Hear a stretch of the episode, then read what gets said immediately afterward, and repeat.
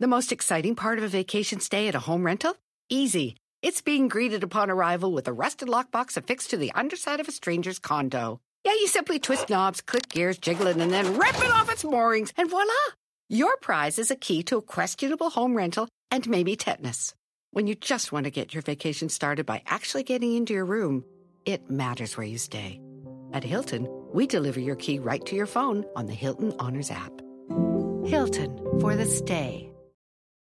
Con Verizon, mantenerte conectado con tus seres queridos es más fácil de lo que crees. Obtén llamadas a Latinoamérica por nuestra cuenta con Globo Choice por tres años con una línea nueva en ciertos planes al Nemer. Después, solo 10 dólares al mes. Elige entre 17 países de Latinoamérica como la República Dominicana, Colombia y Cuba. Visita tu tienda Verizon hoy. Escoge uno de 17 países de Latinoamérica y agrega el plan Globo Choice elegido en un plazo de 30 días tras la activación. El crédito de 10 dólares al mes se aplica por 36 meses. Se aplica en términos adicionales. Se incluye hasta 5 horas al mes al país elegido. Se aplican cargos por exceso de uso.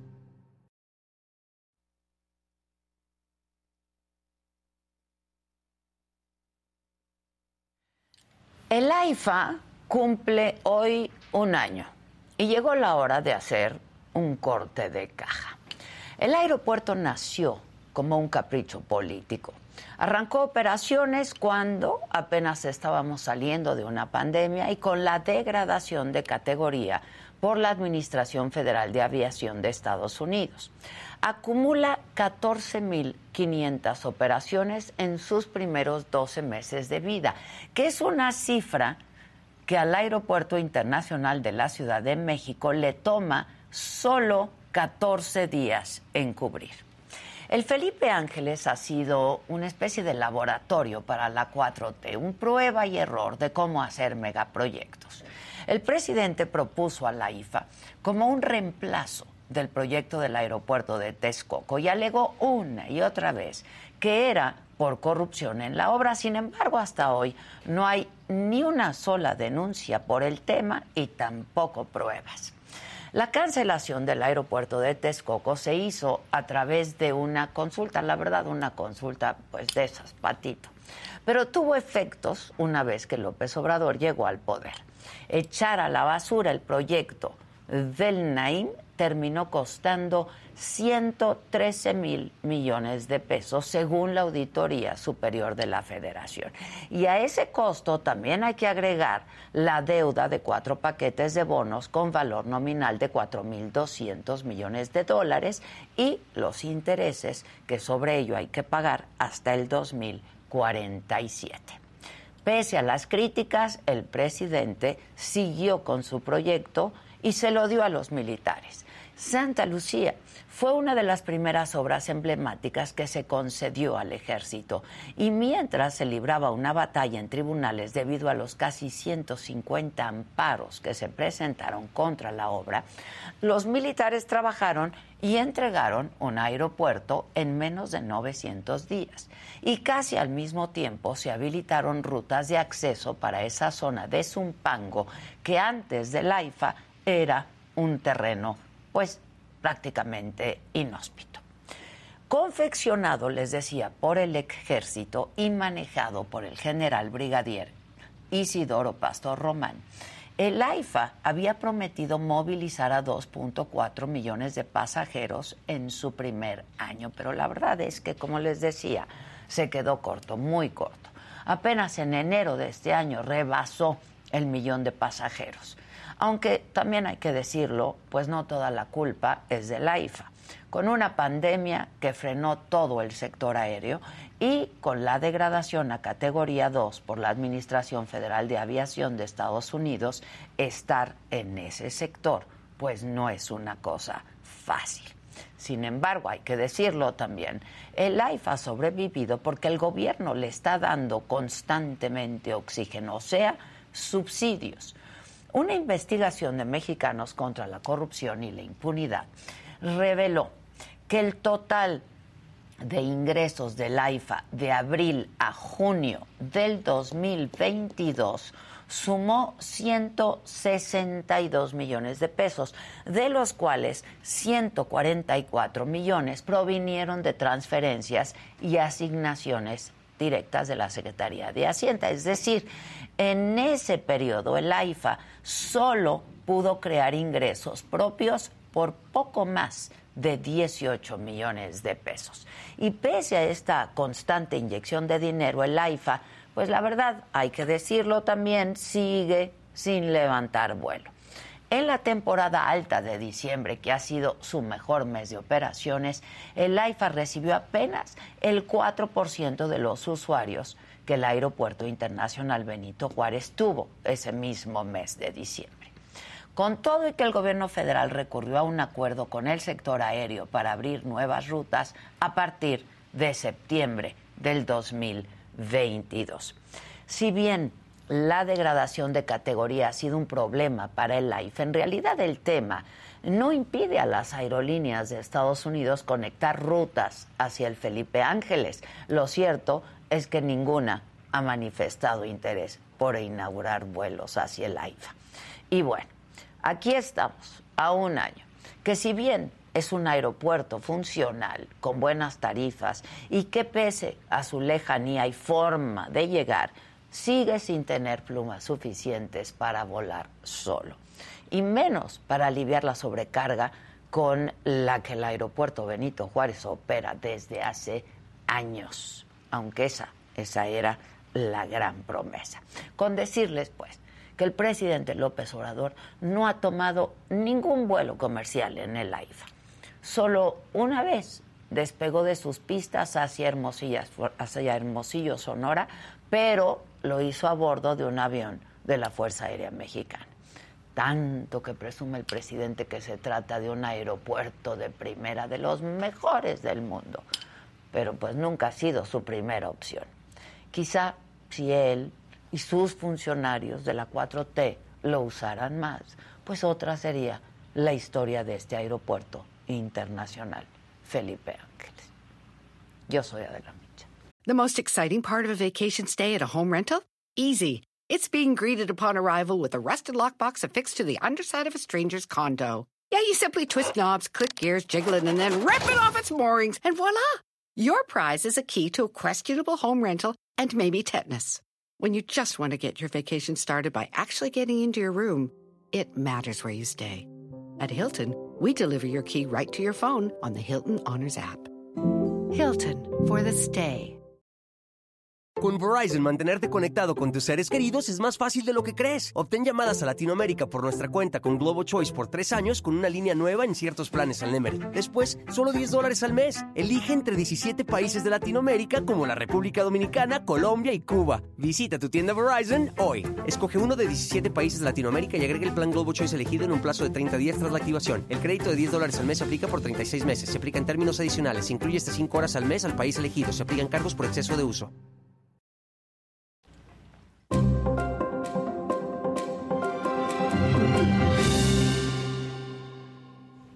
Hola, ¿qué tal? Muy buenos días, los saludo con mucho gusto. Hoy que es martes, martes 21 de marzo. Los temas de hoy. El Poder Judicial de la Federación condenó las expresiones de odio y de violencia contra la ministra presidenta de la Suprema Corte, Norma Piña, en el mitin del que aquí le hemos hablado, les hemos hablado del sábado en el Zócalo. Ministros, magistrados y jueces exigen no más acciones de odio, no más violencia de género. México nos demanda más. Y en otros temas, en su informe anual sobre la situación de los derechos humanos en el mundo, el Departamento de Estado de Estados Unidos alertó sobre problemas significativos en México por ejecuciones extrajudiciales, por desapariciones forzadas, por tortura y por restricciones a la libertad de expresión y a los medios de comunicación e insuficiente investigación de casos de violencia de género. Y sobre este mismo tema, en la mañanera, el, el presidente lo que dijo fue, eso no es cierto, están mintiendo, es pura politiquería. Y en Guerrero ahí la violencia no para y vean a qué nivel. Sicarios de la familia michoacana cobran cuotas a los integrantes de las hermandades que participan en la Semana Santa en Tasco, cargando troncos con espinas o flagelándose la espalda. A ese nivel, ¿eh? A ese nivel. ¿Y qué hace la gobernadora? En el escenario político, una de las corcholatas, el canciller Marcelo Ebrard, propone congruencia para la contienda que se avecina. Si debiéramos algo, si fuéramos gente chueca, no estaríamos aquí, dijo el canciller. Y en información internacional, el banco estadounidense Wells Fargo avisó a sus clientes que a partir del 21 de abril no va a recibir envíos de dinero para cuentas del Banco del Bienestar, porque dicen dudan de sus procedimientos contra el lavado de dinero. En los otros temas, cancelan concierto de Dana Paola en Veracruz, denuncian supuesto fraude. El equipo de Ventaneando responde a la orden de aprehensión en su contra y el padre del piloto, Max Verstappen, felicita al compañero de equipo de su hijo. Y digo felicita eh, porque así dijo del Checo Pérez. No tiene oportunidad de ganar a menudo. Hay que felicitarlo. Válgame. Bueno. De todo esto y mucho más estaremos hablando esta mañana aquí en Me lo dijo Adela. Si les gusta el programa, pues denle like, denle me gusta y compártanlo para que seamos una comunidad mucho más grande. No se vayan, que ya comenzamos.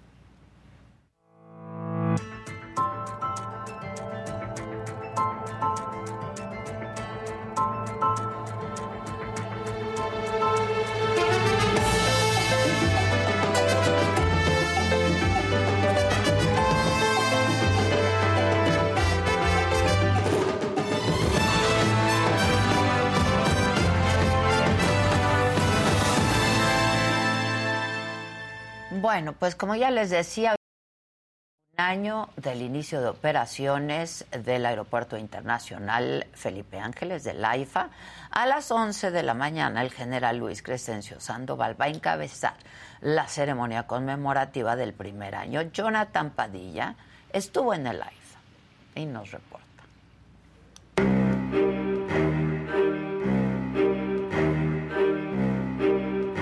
Una hora de camino tráfico, señalamientos poco claros y con ayuda de una aplicación de mapas. Así fue como el equipo de la saga pudo llegar al Aeropuerto Internacional Felipe Ángeles en el Estado de México. pasar. Se quedó atorado ahí. Hoy se cumple un año de su inauguración. Solo operan cuatro aerolíneas nacionales: Aeroméxico, Volaris, Viva Aerobús y Magni Charter. Además, tres aerolíneas internacionales: Copa Airlines, Arajet y Conviasa.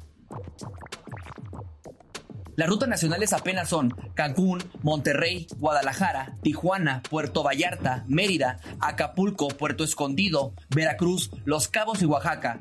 Mientras que internacionales destacan Panamá, Cuba, Caracas, República Dominicana, Colombia, Ecuador y a partir de mayo, Aeroméxico iniciará vuelos a Houston. Un año después, ninguna aerolínea de Estados Unidos tiene vuelos a AIFA. Luego del tráfico y el largo viaje desde la alcaldía Iztacalco en la Ciudad de México, la soledad del campo se asoma. Pocas casas, pocos comercios a los alrededores. No se ve mucha gente caminar por la zona. En medio del campo y a lo lejos, el aeropuerto de Santa Lucía. ¿Ves cómo es la banda?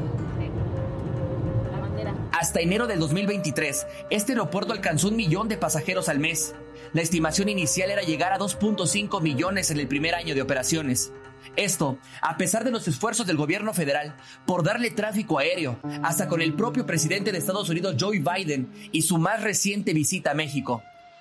Un aeropuerto nuevo, con dos pisos, distintos bancos, baños muy originales con temáticas culturales y cinematográficas, restaurantes y otros negocios al interior, te hacen olvidar la lejanía y la travesía que es llegar al AIFA. Por decreto, el gobierno federal y para bajar la saturación del tráfico aéreo en el Aeropuerto Internacional de la Ciudad de México, se trasladaron todos los vuelos de carga al Aeropuerto Felipe Ángeles, por lo que se necesitará personal para lograrlo y ya están contratando. Ah, vas a trabajar aquí. es que yo trabajaba en la ICM. ¿Y eso? ¿Y, por qué te vas a venir para acá? Porque vivo cerca.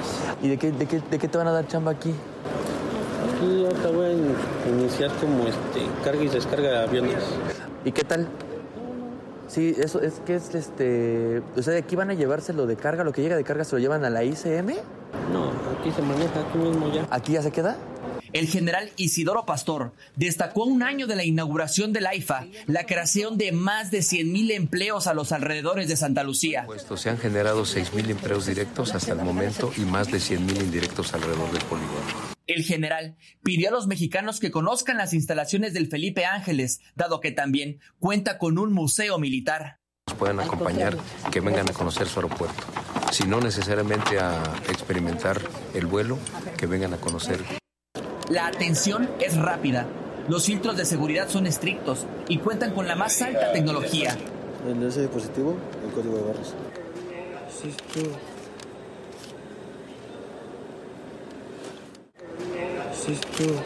¿Puse donde sea? ayuda con su gorra, su chaqueta, por favor. Cinturón, todo lo que tenga en los bolsillos, sea papel, basura, monedas, colóquelo dentro de la bandeja. El celular.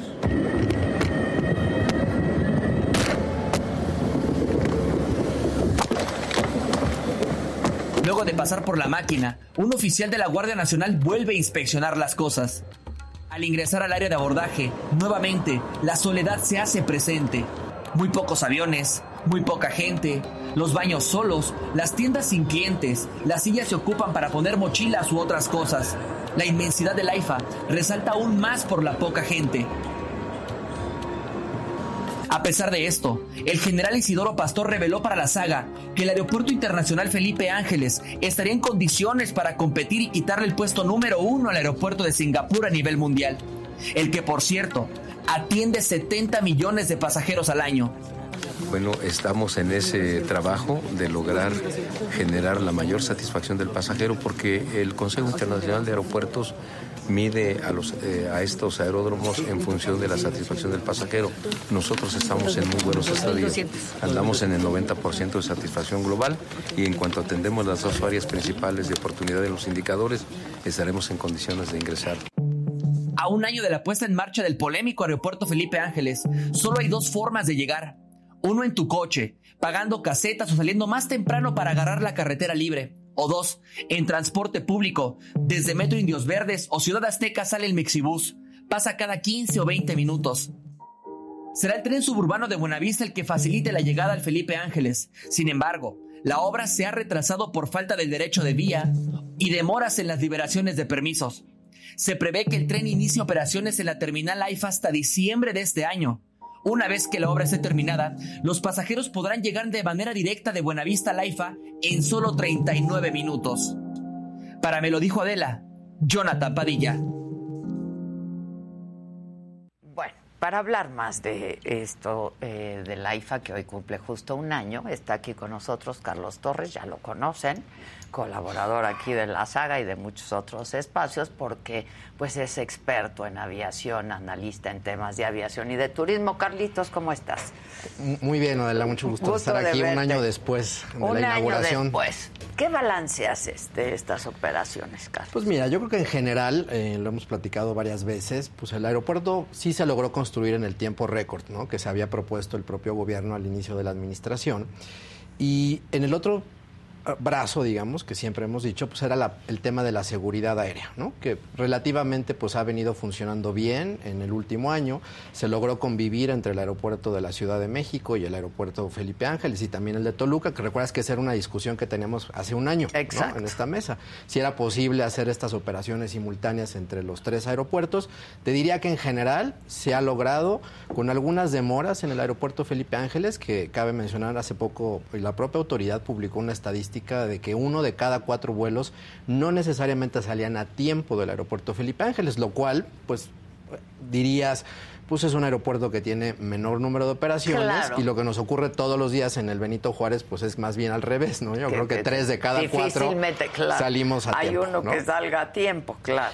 Y el tercer elemento en el que hemos insistido siempre, pues es la parte comercial, ¿no? Si quieres ahorita le entramos más de fondo a ello, pero yo creo que la comercialización del aeropuerto, es decir, que explica en buena medida por qué no hay suficiente volumen de aerolíneas que están operando en el aeropuerto, tanto nacionales como internacionales, yo creo que es el gran pendiente. Eh, junto con el tema, por supuesto, de la conectividad terrestre, ¿no? Ahora en el reportaje aquí de Jonathan, pues se hablaba de estos tiempos, ahora te compartiré algunas otras estadísticas que también en la mañanera eh, presentaron de distintos puntos de la ciudad que en términos generales vendrían a un año de distancia a cortar entre 50 y 60% en algunos de los casos los tiempos de traslado al aeropuerto. Que no, está mal. Que no está mal, ¿no? Habrá que, como comentamos ahorita fuera del aire, habrá que comprobar si esos tiempos son correctos. Ha habido algunos esfuerzos, eh, incluso de, influencers que seguramente viste que se han ido y, que han, este, y que han dicho pues que estos tiempos efectivamente eh, se han reducido. Lo que creo que es una crítica importante pues es que esos tiempos pues hubieran eh, sido ideales, que se hubieran logrado el momento hace un año cuando se inauguró el aeropuerto y no un año después. Eh, que creo que eso, insisto, explica en buena medida pues que no se hayan llegado a los números que inicialmente se habían previsto, ¿no? Eh, se mencionaba también ahí en el reportaje, y ese es el número que incluso la propia autoridad lo ha mencionado, de llegar a 2.5 millones de usuarios, se llegó al millón hasta principios de enero de este año. Entonces, decir, pues sí, estamos muy por debajo todavía de la cifra que originalmente pues, se había previsto, ¿no? Eso te diría yo como en un balance general a tu pregunta. Ok, ¿por qué no hemos llegado a esa cifra? Esa es la cosa. Ese no hay suficientes rutas. ¿Qué está pasando? Recordarás que hace un año, pues incluso las propias aerolíneas comerciales, las mexicanas, habían eh, pues anunciado distintos eh, planes, digamos, para conectar varios puntos del país, ¿no? Las típicas rutas, Guadalajara, Monterrey, Cancún, Puerto Vallarta. Eh, el propio eh, Villahermosa, Tabasco, ah, este, recordarás que incluso en algún momento ya hacia la última parte del año las aerolíneas eliminaron esta ruta porque justamente pues no hubo la suficiente demanda. Eh, el aeropuerto sí ha hecho un esfuerzo, digamos, importante en reducir la tarifa de uso de aeropuerto, porque también por aquí en esta mesa hemos platicado muchas veces lo caro que nos resulta salir del aeropuerto de la Ciudad de México. 600 pesos en vuelos nacionales, 1100 en vuelos internacionales. Y las tarifas que hay en el AIFA pues son aproximadamente 50% menos. menos. Entonces, eso hace que haya un abaratamiento de alguna manera en el precio de los boletos, que de alguna manera que resulta atractivo, ¿no? Eh, esta discusión de que esa disminución en los costos eventualmente la pagabas con el transporte de los taxis, digamos, de aplicación o tu propio vehículo o como decía Jonathan ahora de el Mexibus o eventualmente el tren suburbano, pues eventualmente hacía atractivo que las aerolíneas pudieran tener, digamos, esa demanda. ¿no? Lo que hemos visto es que sea la última parte del año muchas de esas rutas se eliminaron, se recrearon otras y hoy por hoy hay cerca de 12, 13 aerolíneas, eh, perdón, 12 o 13 destinos nacionales que están conectados a través de las tres grandes aerolíneas, incluyendo la cuarta que es Magni Charter, que todavía está en operación, por cierto. ¿no? Ah, eh, Aeromar pues nunca llegó, ¿no? Porque pues en medio... Pues no llegó. No llegó, no llegó. operaciones. Eh, y las internacionales tienes a Copper Lines, que en un principio había mostrado interés, la panameña, a la aerolínea eh, de Venezuela, Conviasa, y a otra aerolínea de República Dominicana que se llama Aerojet. Entonces, esta es la oferta que hoy hay. Eh, te diría que es todavía una oferta incipiente, con horarios que no necesariamente conectan, es decir, un pasajero que toma el vuelo de Mexicali a Laifa y después quiere ir a Cancún, pues no necesariamente ese tiempo entre conectar en un vuelo y el otro, pues es el ideal. Y eso, insisto, pues explica también, es otra de las razones de las cuales por qué pues no se ha logrado generar la suficiente demanda. Ya. Ahora, este sí fue esto que tú decías, Carlos, que sí se construyó en tiempo récord, la verdad, que fueron tres años, menos de tres menos años, de tres años. poco menos de tres años este, vías de acceso que se hicieron en paralelo también, como yo decía al inicio, pero pues sigue sin dar el funcionamiento que se esperaba ni las operaciones que se esperaba. Y no se logra explicar teniendo, considerando que tenemos un aeropuerto que se está cayendo a pedazos que es el Aeropuerto Internacional de la Ciudad de México. ¿no? Claro. Eh, yo creo que junto con ese elemento, y eh, yo he insistido mucho en esta parte de la, en, el tema, digamos, de la comercialización. ¿Y qué significa en términos concretos comercializar un aeropuerto? Está bien, se hizo en tiempo récord, está bien hecho, ha pasado finalmente las acreditaciones de los organismos internacionales, que hace un año, pues esa era la duda, lo que decíamos ahora de la aeronavegabilidad y la compatibilidad del espacio aéreo, pues no hemos tenido pues algún incidente grave, nada por el estilo.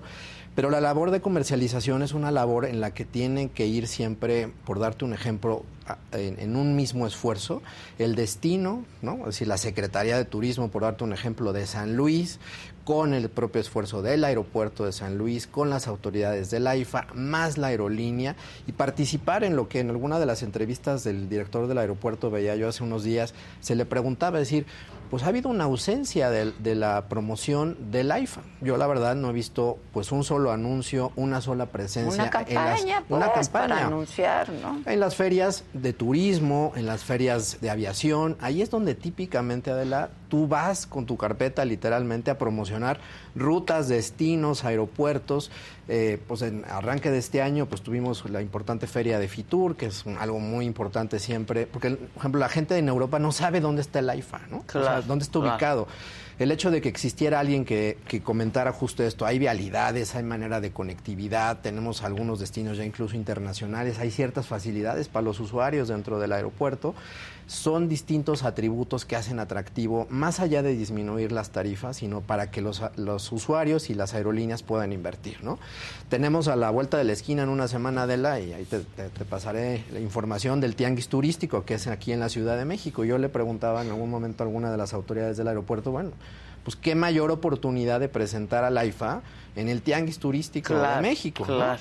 Eh, y, señalar todas estas virtudes y todas estas, eh, pues digamos, ah, pues sí, ventajas que se le han venido dando al, propio aeropuerto. Creo que esos son los espacios que eh, faltan todavía y que donde es una gran ventana para una poder, digo tú, lo has visto digo las ferias de turismo pues a eso vas no a vender a comercializar a firmar acuerdos comerciales este a vender charters grupos convenciones no entonces ese es, yo creo que, si me lo preguntaras en resumen, creo que la gran, la gran ausencia que, que todavía existe, eh, pues para que el IFA tenga éxito en los siguientes años. De pronto se habla mucho también de las distancias, ¿no? Que esto que tú me decías se anuncia que se han reducido hasta casi en un 50-60% el tiempo que tomaría llegar.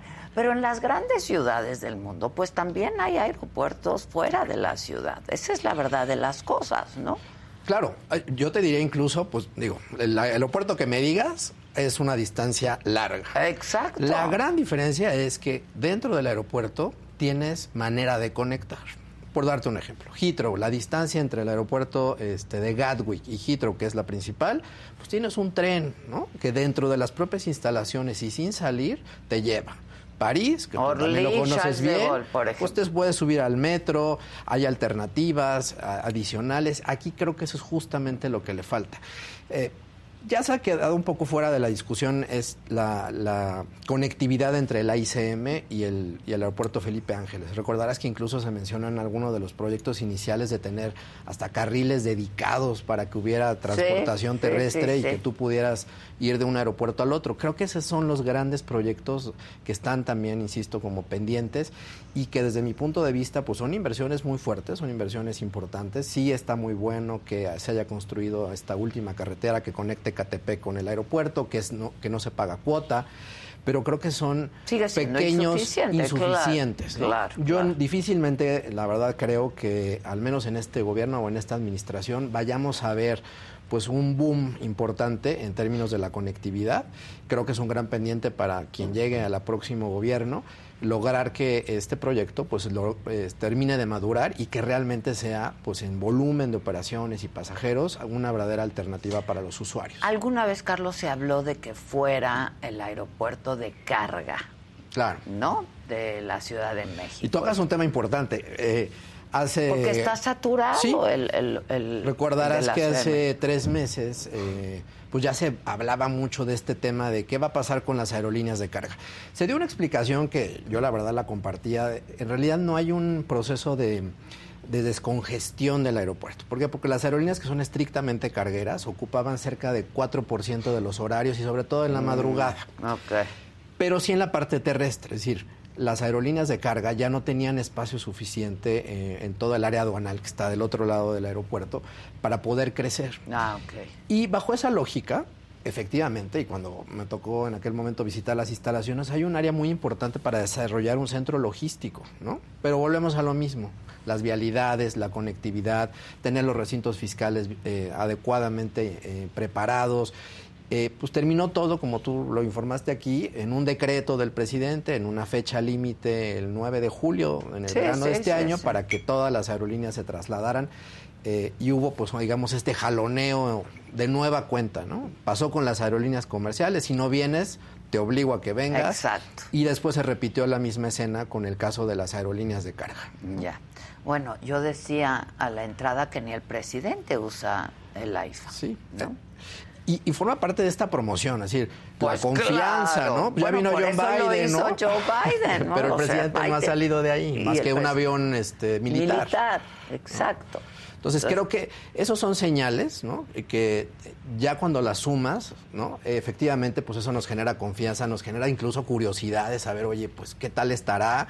Y pues un día que a lo mejor no tienes- llevas prisa de un compromiso, ni de una boda, ni de una Que vas y convención. vienes, que vas y vienes, claro. pues te decides a tomar el vuelo y, y ver qué tal se vive esta experiencia. ¿no? Ahora, viene Semana Santa y la gente sale, ¿no? Sobre todo hay mucho turismo local, Local. digamos, que sería una buena oportunidad para el IFA. Sí, esta, la del verano, ¿no? La de fin de año, esas son esas labores de comercialización. Por supuesto, todo recae en buena medida en la labor de las aerolíneas, pero también los aeropuertos, como lo hace Grupo Aeroportuario del Pacífico, como lo hace el Grupo Aeroportuario del Sureste Hacen y un Centro Norte, de campañas, hacen muchísimas campañas, ¿no? Y llegan a acuerdos con hoteles. Y llegan acuerdos comerciales. Comerciales, y- claro. Y, tan lo vimos, este Adela, que ahora que lamentablemente suspendió operaciones a- Aeromar, los propios grupos aeroportuarios dijeron, oye, si tú tenías un boleto de, de Aeromar, te condono el TUA con tal de que vengas Claro. y vueles con nosotros. Claro que se puede, ¿no? Y, y eso me lleva a otra cosa que, que seguramente tú, tú lo has escuchado en estos días, esta discusión del presidente si los precios de los boletos de avión son caros o baratos, ¿no?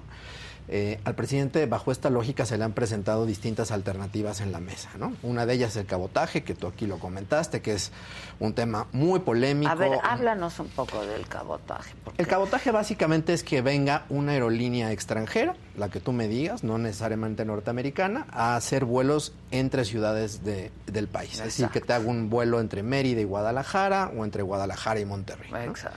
Bajo ese supuesto, eh, hay una lógica de mercado que te diría que a mayor oferta, pues van a abaratarse los precios. Exacto.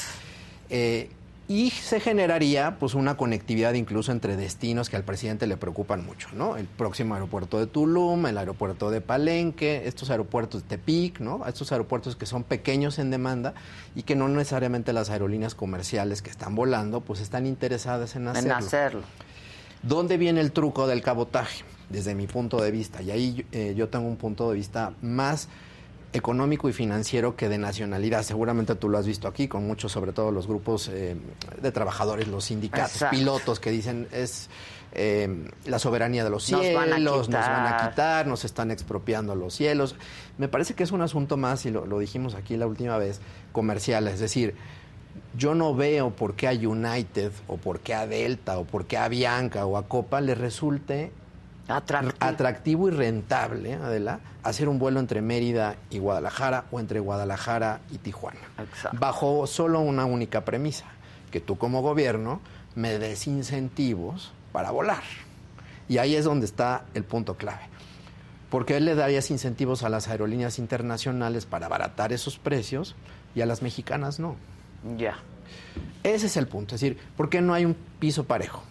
¿No? Sí, Ese sí, es en el fondo. Y como no hay oferta, pues los boletos de avión son bastante caros. Pues nos ha tocado, ¿no? Pues como no, o sea, de pronto un De pronto no vuelo- hay, ¿no? ¿Y cuál es la queja que tenemos hoy todos? Pues que el vuelo es caro, que no salimos a tiempo, que tuvimos que esperar en la sala de abordaje porque no hubo tripulaciones, porque se no llegó la descompuso. tripulación. Entonces, sí creo que, eh, y por ahí lo comentaban extraoficialmente, que el presidente sí lleva un récord de, de- del precio del boleto de los aviones que toma cada semana, ¿no? Mm. Y de los tiempos en los que sale.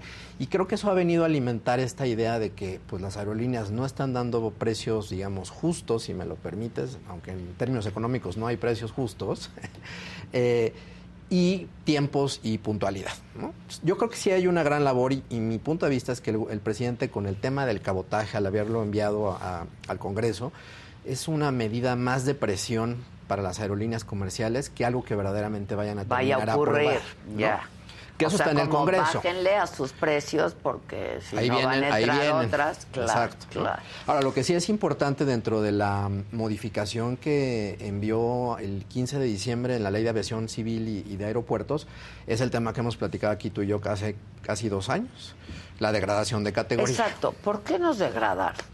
Para empezar? Porque la Autoridad Aeronáutica Mexicana no gozaba, digamos, de los distintos estándares de seguridad operacional. La todo autoridad, es seguridad. Todo es seguridad operacional. Ok. Seguramente tú habrás escuchado en alguna de las mañaneras que el presidente asoció el tema de seguridad con el tema de García Luna y que si había droga en el aeropuerto. No tiene nada, Nada que ver con eso. Nada que ver. Es un tema de seguridad operacional. Es decir, que nuestro vuelo cuando despegue y aterrice haya cumplido todos los estándares de seguridad y que el personal de la, en este caso de la Agencia Federal de Aviación Civil, haya revisado que tus protocolos eh, en términos de seguridad, el entrenamiento de tus tripulaciones, la capacitación, eh, por supuesto, también de ellos, las condiciones propias de la aeronave son las correctas. Ese es el tema clave. Bajo esta, bajo esta O idea. sea, que no haya un accidente. Y que todo en el fondo, Sí, lo acabas de decir muy bien, es que no haya un accidente. Porque para evitar accidentes, sí. Ahora, lo hemos dicho varias veces, eh, aunque ahora que está la discusión con los legisladores, y he escuchado a varios, Adela, este, no todos tienen claro esto, ¿no? Es decir, las, los inspectores de, de aviación no solo vigilan a las aerolíneas comerciales, vigilan a las de carga y a cualquier aeronave que tenga una matrícula mexicana. Exacto, que esté volando. Un que helicóptero, volar, un taxi aéreo, un jet privado, ¿no? Este, entonces, la falta de personal e incluso la, los sueldos que tienen ellos a nivel internacional no eran los adecuados. Entonces, requerían básicamente tres cosas para recuperar la categoría. Uno, que creo que el nuevo secretario de Infraestructura, Comunicaciones y Transportes se, se lo tomó en serio, de ir a visitar a las autoridades de la Agencia Federal de Estados Unidos, hacer un plan de trabajo. Creo que en ese tema, te diría yo, check, muy bien. El segundo tema es el que tienen los legisladores, que se han hecho un poco pato, si me permites el No, no, te lo permito, qué raro. eh, de todos los partidos políticos, Adela, eh, este, porque no han aprobado desde la semana pasada las modificaciones a la ley de aviación civil y siguen atrapados con el tema del cabotaje, cuando en realidad el gran punto es recuperar la categoría 1. Yo he insistido una y otra vez que el principal freno que tienen las aerolíneas comerciales mexicanas es la degradación de categoría Ahora, para crecer. ¿no? ok, ¿cómo nos afecta no tener la categoría 1? A nosotros como usuarios te diría que con menos opciones de vuelo. ¿no? Ok. Es decir, yo no... La, la oferta, digamos, yo como usuario, la oferta de vuelos de las aerolíneas mexicanas hacia los Estados Unidos sigue siendo la misma que hace dos años. Exacto. ¿Quién ha ganado terreno? Pues las aerolíneas, Las aerolíneas, estadounidenses. claro. Decían hace, hay un dato interesantísimo en una de las comparecencias que hubo de toda la industria con los diputados y los senadores hace como tres semanas, Adela, eh, que daban ya cuenta punto- con punto y coma que eran 15 puntos de participación de mercado que habían perdido las aerolíneas mexicanas contra las norteamericanas. Y estoy hablando de Delta, United, American, Southwest, Alaska. Sí, sí, sí, Pues ellos están felices. Claro. Quien debería tener la prisa. Mientras no se- sigamos sin tener la categoría 1. Exactamente, ¿no? Y hay cerca de 80 aeronaves nuevas de las tres aerolíneas mexicanas que no pueden ingresar a Estados Unidos por la falta por de la categoría. falta de categoría. Que eso te explica la falta de oferta, ¿no? Sí, claro. Entonces, digo, lo comentamos alguna vez, necesitas volar a Chicago, necesitas a volar a Nueva York, bueno, pues revisas las opciones de vuelo de Viva o de Aeroméxico y siguen siendo los tres vuelos a- al día. ¿Por qué no hay más? Pues porque no pueden, no pueden. En todo caso, tendrías que poner un avión más grande, pero no tienes otra alternativa. Ya. Eso es lo que difícilmente han entendido los legisladores y esa sí es la urgencia que requieren aprobar antes de acabe este periodo legislativo. Ahora, eh, como usuarios, digamos, ¿no? Este, nos afecta que no obtengamos la categoría 1, sí, porque hay menos ofertas, etcétera, etcétera. Pero hay riesgos de accidentes por esto, porque esa es otra cosa que la gente pues no acaba de entender, ¿no? Esa es una pregunta bien interesante y qué bueno que la haces, Adela. Las aerolíneas comerciales, por protocolo, tienen y cumplen ciertos estándares de seguridad. Es decir, se hacen auditorías, digamos, a través de organismos internacionales, como es la IATA, ¿no? que Ajá, agrupa todas las aerolíneas a nivel internacional, y tú voluntariamente como empresa te sometes a esas auditorías. ¿no? Y lo haces por un ejercicio, pues incluso de, de protocolo, de filosofía de la aerolínea. Entonces, Y porque lo que menos quieres es que haya un accidente. Claro, ¿no? Claro. Eh, incluso porque te lo piden hasta los arrendadores, ¿no? Es decir, yo arrendo un avión, ¿no? Mucha gente a lo mejor no lo sabe, pero la gran mayoría de los aviones son arrendados y tengo un compromiso como aerolínea con los arrendadores. Entonces tengo que garantizar que la operación es segura. Claro. Eh, digamos, ese es en el fondo, digamos, el, el- el tema o la explicación de por qué las aerolíneas sí siguen siendo seguras, aunque está degradada la autoridad aeronáutica mexicana, ¿no? lo Mm, cual pues es eh, una locura. ¿no? Ya. Ahora, eh, ya podemos dar por descontado que pueden coexistir los tres aeropuertos sin riesgo a, accidentes, es decir, las rutas, este, ¿no? El espacio aéreo, etcétera, etcétera. Porque mucho se habló de Sí, esto en un aquí lo principio, discutimos, ¿no? ¿Te acuerdas este- cuando se cambió también la ruta de aproximación a la Ciudad de México? y que en los fin, abuelos, eh, los abuelos, los aviones están volando mucho más bajo, a la hora de llegar, ese tipo de cosas, el ruido, ta, ta, ta, ta. Y otro elemento, las condiciones climatológicas. ¿no? Eh, la verdad es que por el bajo volumen todavía que hubo de operaciones en el verano con el AIFA y en el invierno por las condiciones de neblina, todavía es No difícil, afectado. no ha afectado tanto. Lo que hemos insistido una, también y una y otra vez es que en la medida que ya tengas un volumen un poco mayor de operaciones es cuando eventualmente vamos a comprobar si esa coexistencia es posible y si esa coexistencia no va a generar demoras, en el mejor de los casos, o cancelaciones de vuelo y ojalá nunca ocurra, por supuesto, pues un accidente aéreo. Claro. ¿no? Ahora, a propósito de las demoras, el otro día, hace no mucho, estaba yo oyendo que un, un vuelo, no me hagas caso, no me acuerdo a dónde, pero los tuvieron a los pasajeros seis horas encerrados. Sí, en a el- bordo.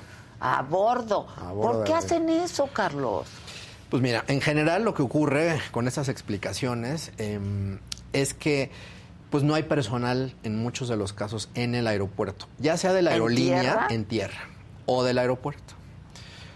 Y eso provoca pues una constante reprogramación del vuelo que hacen, te dicen, en 30 minutos despega, entonces tomando en consideración sacar a la gente, volverla a subir, pues el tiempo, pues prefieres mantenerlos a bordo. Ahora, este caso que me dices, ¿Seis pues ya horas? es una broma. Incluso hubo alguna iniciativa en Estados Unidos, de un, de- sobre todo de vuelos en Nueva York. Tú sabes que en enero y febrero es dificilísimo este, aterrizar por las condiciones las climatológicas. condiciones Chicago es lo mismo. claro.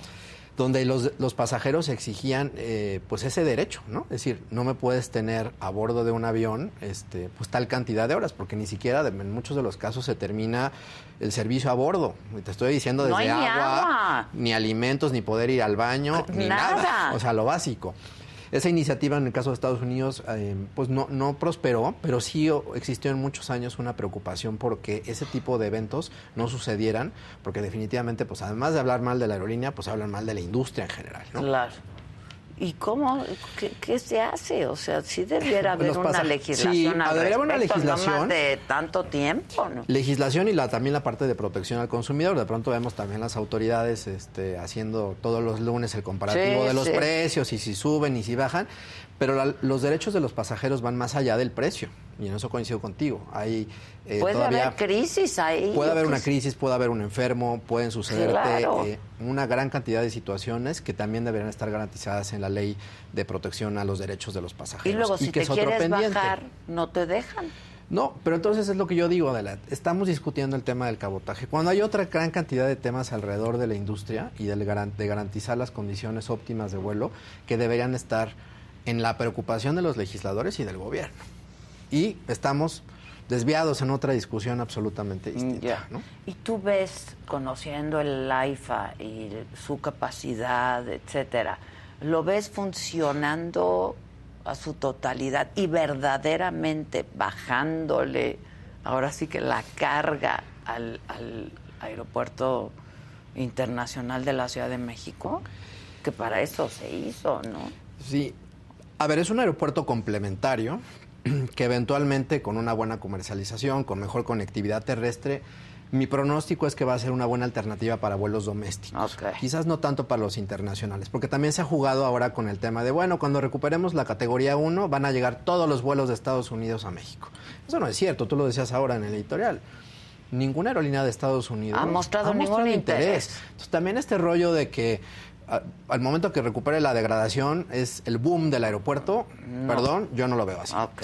¿Dónde lo veo? Yo creo que sí, en el tema de la conectividad de vuelos domésticos, en un mejor eh, servicio para los pasajeros, como lo decía el propio director del aeropuerto, eh, que ahí veíamos algo que nos habían dicho que no sucedía, ¿no? Cuando Jonathan estaba abordando, Exacto. porque nos decían que ya no había que sacar Revisar maleta y ni sacar los dispositivos electrónicos. Sí. Pues ahí no vimos que eso Como dijeron los influencers. Es correcto. No, no, Exacto. tuve que sacar mi comp. Entonces, creo que esos atributos, en la medida en la que los se puedan comercializar mejor, exponer y los podamos, eh, pues incluso experimentar nosotros en carne propia, es donde puede tener éxito el aeropuerto. Yo veo difícil que el tema de mm, vuelos internacionales, digamos, de largo alcance, un vuelo de París o un vuelo de Madrid, veo que eso no va a ocurrir al menos en el en el Mediano, corto, en el mediano mediano y plazo. corto plazo. Oye, ¿y no estaría bueno que arreglen el Benito Juárez? Pues están en ello, ¿no? Pues Eh, es que están en ello, pero es a cachos, pero es a pedazos, pero... Y recordarás incluso de la que el- el, la mm, remodelación ahora está a cargo de la Ciudad de México, Sí. cuando el terreno es federal. Sí, Una sí, cosa ahí un poco extraña. Se le han hecho, pues ya no recuerdo yo cuántas eh, parches y Es que modificaciones esos al aeropuerto. son parches. Y que lamentablemente, eh, pues el servicio, pues no es el no es el mejor, ¿no? Pues porque... pues, el, aeropu- el director del aeropuerto te lo decía, ¿no? Alguna, Sí, alguna vez, ¿no? Que, sí, que- yo lo que habló contigo, lo aquí, entrevistaste. Yo creo que si me lo preguntas, ha hecho una labor eh, mucho mejor que los anteriores. Pero en términos, digamos, de la administración en general de este gobierno, yo te diría que los primeros dos años hubo, o tres, una omisión absoluta de las condiciones de los aeropuertos, de la legislación, de, ¿no? de los derechos de los pasajeros. Y como que a la mitad del gobierno despertamos con un trabajo que quedó pendiente y pues después ya en la politiquería, como dice el presidente, Exacto, se parchó. se parchó, ¿no? Entonces, creo que ahí eh, sí hay que hacer algo importante en el AICM. Sigue siendo eh, eh, el aeropuerto más importante de Latinoamérica, por encima de eh, Sao Paulo y por encima del propio Cancún, que Cancún ya va en 30 millones, o sea, de la cerró en Es 30 increíble, millones sí, en sí, el sí. 2022. Y ahí va Monterrey, ahí va Guadalajara. Aquí te lo he dicho y yo creo en esta hipótesis de que estos pequeños hubs van a ir creciendo y teniendo más nivel de importancia, todo con tal de no pasar por el aeropuerto de la Ciudad de México. Es que nadie quiere porque ya nadie lo quiere, ¿no? Nadie Creo que ese es el- quiere ese es pasar el por tema. acá. Pero no deberíamos de eh, darlo por descontado ni decir, oye, pues si ya el aeropuerto está así, no le vamos a meter lana. Yo creo que Al contrario, ¿no? Porque otra vez, o sea, no se hizo Texcoco, pues pensando en que se iba a arreglar este y que el otro iba a ser complementario y que se iba a volver a utilizar Pero ya se nos olvidó. Adela, ¿no? O sea, porque el gobierno, cuando llegó aquí, el gran pretexto para haber cancelado el aeropuerto de Texcoco fue justamente eso, lo que tú acabas de decir. Todavía tiene vida útil el AICM. Ah, bueno, pues entonces hay que meterle Claro, lana. Oye, claro. pero vamos a hacer Santa Lucía. Sí, pero es complementario. Exacto. Y entonces funcionar en un sistema metropolitano de aeropuertos con muy buena conectividad que eh, la poco era una este nadie descubrió el hilo negro no ese es un proyecto que existe hasta de la época de Vicente Fox cuando se desarrolló el sistema metropolitano claro. y aquel primer intento de hacer un aeropuerto nuevo Entonces, creo que ahí está eh, en resumen el gran pendiente eh, no me gusta eh, cerrar siempre mi comentario siendo negativo. Sí, Yo soy no, optimista, por- pues. por naturaleza. Ahorita lo decíamos fuera del aire. Yo creo que sí hay que darle una oportunidad al aeropuerto Felipe Ángeles. Creo que más en tema de vuelos Porque además domésticos. ahorita está siendo bastante eficiente. O sea, la gente dice, ha sido una buena experiencia porque, claro, es- son pocos vuelos, hay pocos pasajeros. Llegas muy cercano a tu horario de vuelo.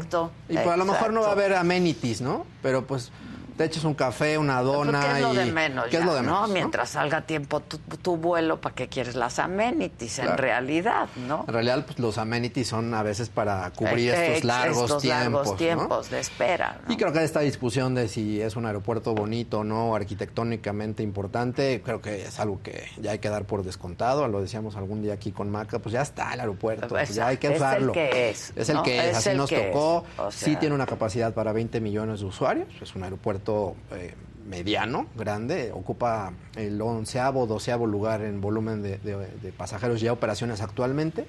Eh, entonces hay que darle una oportunidad. En el tema de carga yo te diría que el gobierno y las propias aerolíneas de carga tienen que hacer su chamba ¿no? para cumplir los tiempos y que las cadenas de suministro de paquetería, mensajería, este, de traslado de más. refacciones, pues Más. hay un mercado importante y ahora que está de moda esto del nearshoring, o como le dijo el secretario de Hacienda lo bautizó, ¿no? Ahora en la bancaria relocalización. Exacto, exacto. Eh, creo que ahí hay una gran área de oportunidad y si le vamos a gastar lana, que eso yo creo que es mi otro tema, que sea en eso, en hacerlo funcional, en invertir, porque de qué sirve Adela si vamos a gastar nosotros 100 millones de dólares en hacer una aerolínea del gobierno Que no va. que sí, no claro. necesariamente va a generar mayor oferta, Claro. porque esa lana que sí, el aeropuerto no es rentable y va a tardar hasta el 2026 aproximadamente en ser rentable, nos va a seguir costando cada año de los impuestos. Pues ahí están los subsidios. Entonces, hagamos que, si ya esa es la decisión, que esos subsidios estén bien localizados y que generen,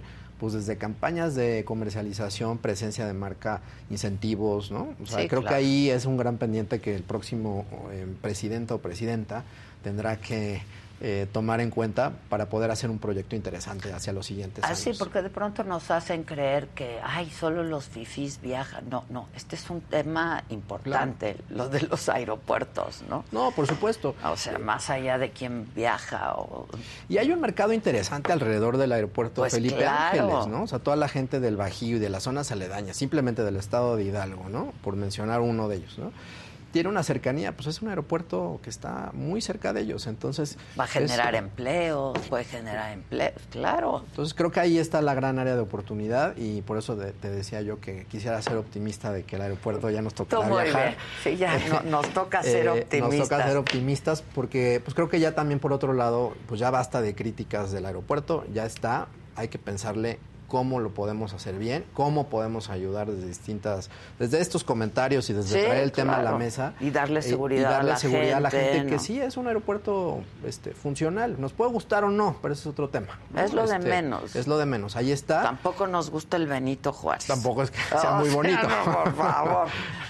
Y para pues, tener buenas experiencias a quienes les gusta, a los geeks ¿no? de, la, de la industria aérea, pues hay muchos aeropuertos en el mundo que son muy bonitos, este, Claro, con grandes este, construcciones arquitectónicas, con premios internacionales. Aquí no va a haber de eso. Eso no hay, No pero hay, no importa. Pero hagamos que funcione. Porque además, la- para un viajero, ¿no? La experiencia comienza desde estar en el aeropuerto, desde Eso, ir al exacto. aeropuerto. Ahí es- comienza el viaje, ¿no? Casi el 50% de la experiencia es estar en el aeropuerto. Sí, ¿no? Que nos duda. tocó la demora, pues, pues sí, bueno, nos quejamos y dijimos. Pues sí, pero Pero, estábamos pues, no la ahí. pasamos mal, Exacto, ¿no? exacto. Este, pero, por supuesto, lo primero que quieres es la puntualidad. Llegar al aeropuerto, tomar el avión, que te entreguen tus maletas sin que las hayan abierto, no, no, es que eso ese de es otro las tema. maletas también, lo tener viste. que esperar dos horas para una, una maleta, ¿no? Ya prefieres no documentar, pero entonces... Y eso, pues, no te hace tan placentero el- la experiencia. Sí, es la duda, suma de ¿no? muchos elementos, Es la ¿no? suma de muchos. Bueno, pues como siempre, Carlitos Torres, muchas gracias. Ah, no, hombre, al Gracias. contrario, un gusto Hay estar que siempre viajar por el aquí. AIFA. Gracias. Hay que viajar por el Hay que viajar por el AIFA. Gracias, Carlos. Les recuerdo hoy en la noche, 7 de la noche, ahí Saga Live. Hoy es martes, hoy toca y toca con el escorpión dorado. The most exciting part of a vacation stay at a home rental? Easy. It's being greeted upon arrival with a rusted lockbox affixed to the underside of a stranger's condo. Yeah, you simply twist knobs, click gears, jiggle it, and then rip it off its moorings, and voila! Your prize is a key to a questionable home rental and maybe tetanus. When you just want to get your vacation started by actually getting into your room, it matters where you stay. At Hilton, we deliver your key right to your phone on the Hilton Honors app. Hilton for the stay. Con Verizon, mantenerte conectado con tus seres queridos es más fácil de lo que crees. Obtén llamadas a Latinoamérica por nuestra cuenta con Globo Choice por tres años con una línea nueva en ciertos planes al Nemery. Después, solo 10 dólares al mes. Elige entre 17 países de Latinoamérica como la República Dominicana, Colombia y Cuba. Visita tu tienda Verizon hoy. Escoge uno de 17 países de Latinoamérica y agrega el plan Globo Choice elegido en un plazo de 30 días tras la activación. El crédito de 10 dólares al mes se aplica por 36 meses. Se aplica en términos adicionales. Se incluye hasta 5 horas al mes al país elegido. Se aplican cargos por exceso de uso. ¿Y a Claudia dónde te le metiste o qué? La lana que te metiste no es poca Ah, cosa. pues no, que te pusiste celosa Pues la de que le verdad, tiré la ¿por qué le tiraste la onda? Oye, ¿qué piensas de pues otros que también están muy cañones en, en el internet. ¿Y ya no vas a regresar a la tele? No. Digo, no, no, no, no. ¿No quieres regresar? A ver, déjame hablar a Ricardo. Oye, ¿qué tal? Entiendo, Escorpión, ¿tú cómo sigues teniendo este rollo misógino? Si el Escorpión entrevistara al presidente Ajá. y lo treparan. Te digo que lo has estuve a buscado, lo has buscado, ok. O sea- ¿Qué le preguntarías? ¿A poco el Escorpión nunca se ha metido con un hombre? ¿Te gusta reír delante de mí? Sigues en tu papel de sirena feliz y haces el amor. Uh, otro menos conmigo.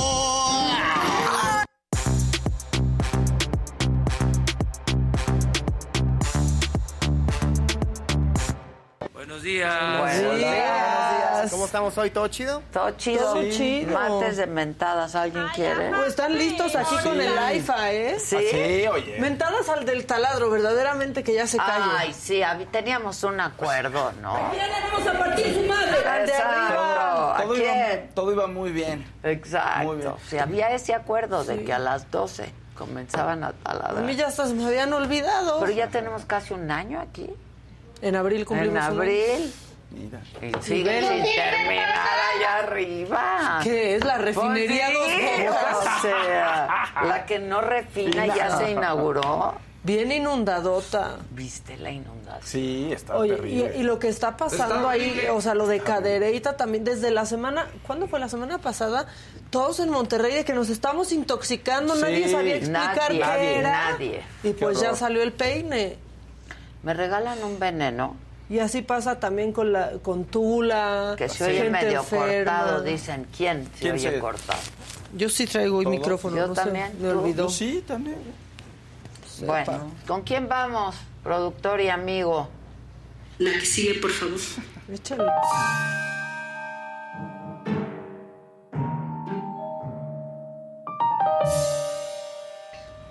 Bueno, lo macabrón. Geraldine Ponce, ¿les dice algo este nombre? Sí. Sí, Sí, sí, ¿no? sí, bueno, sí, que la verdad es que esta mujer le ha cargado mucho la mano las redes sociales, que le han hecho ya una historia, que si andaba con AMLO, que si lo, se ven con ojitos de amor. Está bien embarazada. Sí, justo Pero eso es lo que traemos. bien She's embarazada. with baby, anda de Pero encargo. aparte no se deja de No. acariciar. Sí, y yo dije, pues qué desayunó mi Sí. Geraldine, ¿no? Véanlo. pues, Otra vez sí, estaba pidiendo un deseo. Le da amor desde chiquitito. Sí, claro, sus Sí. cari... Mira. Mira.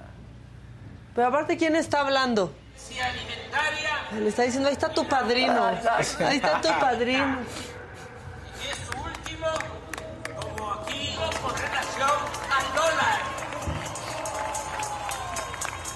Alcaldesa de Tepic. de Tepic. Pero ya, la verdad es que sí está muy... O sea, han sido chistosas las fotos en donde se están abrazando ella y el presidente, pero de eso a decir, pues que ahí viene un heredero, no. Ay, no, no, no, sean bueno, así. Más bien felicítenla, está bonito. Claro. Y- pero me dio risa ver algunos tweets que decían, ni Teresa ni Rubí juntas se atrevieron a tanto. Porque ahí se anda sobando la pancita, Ay. ¿no? Sonriendo mientras ve al presidente. No sean así.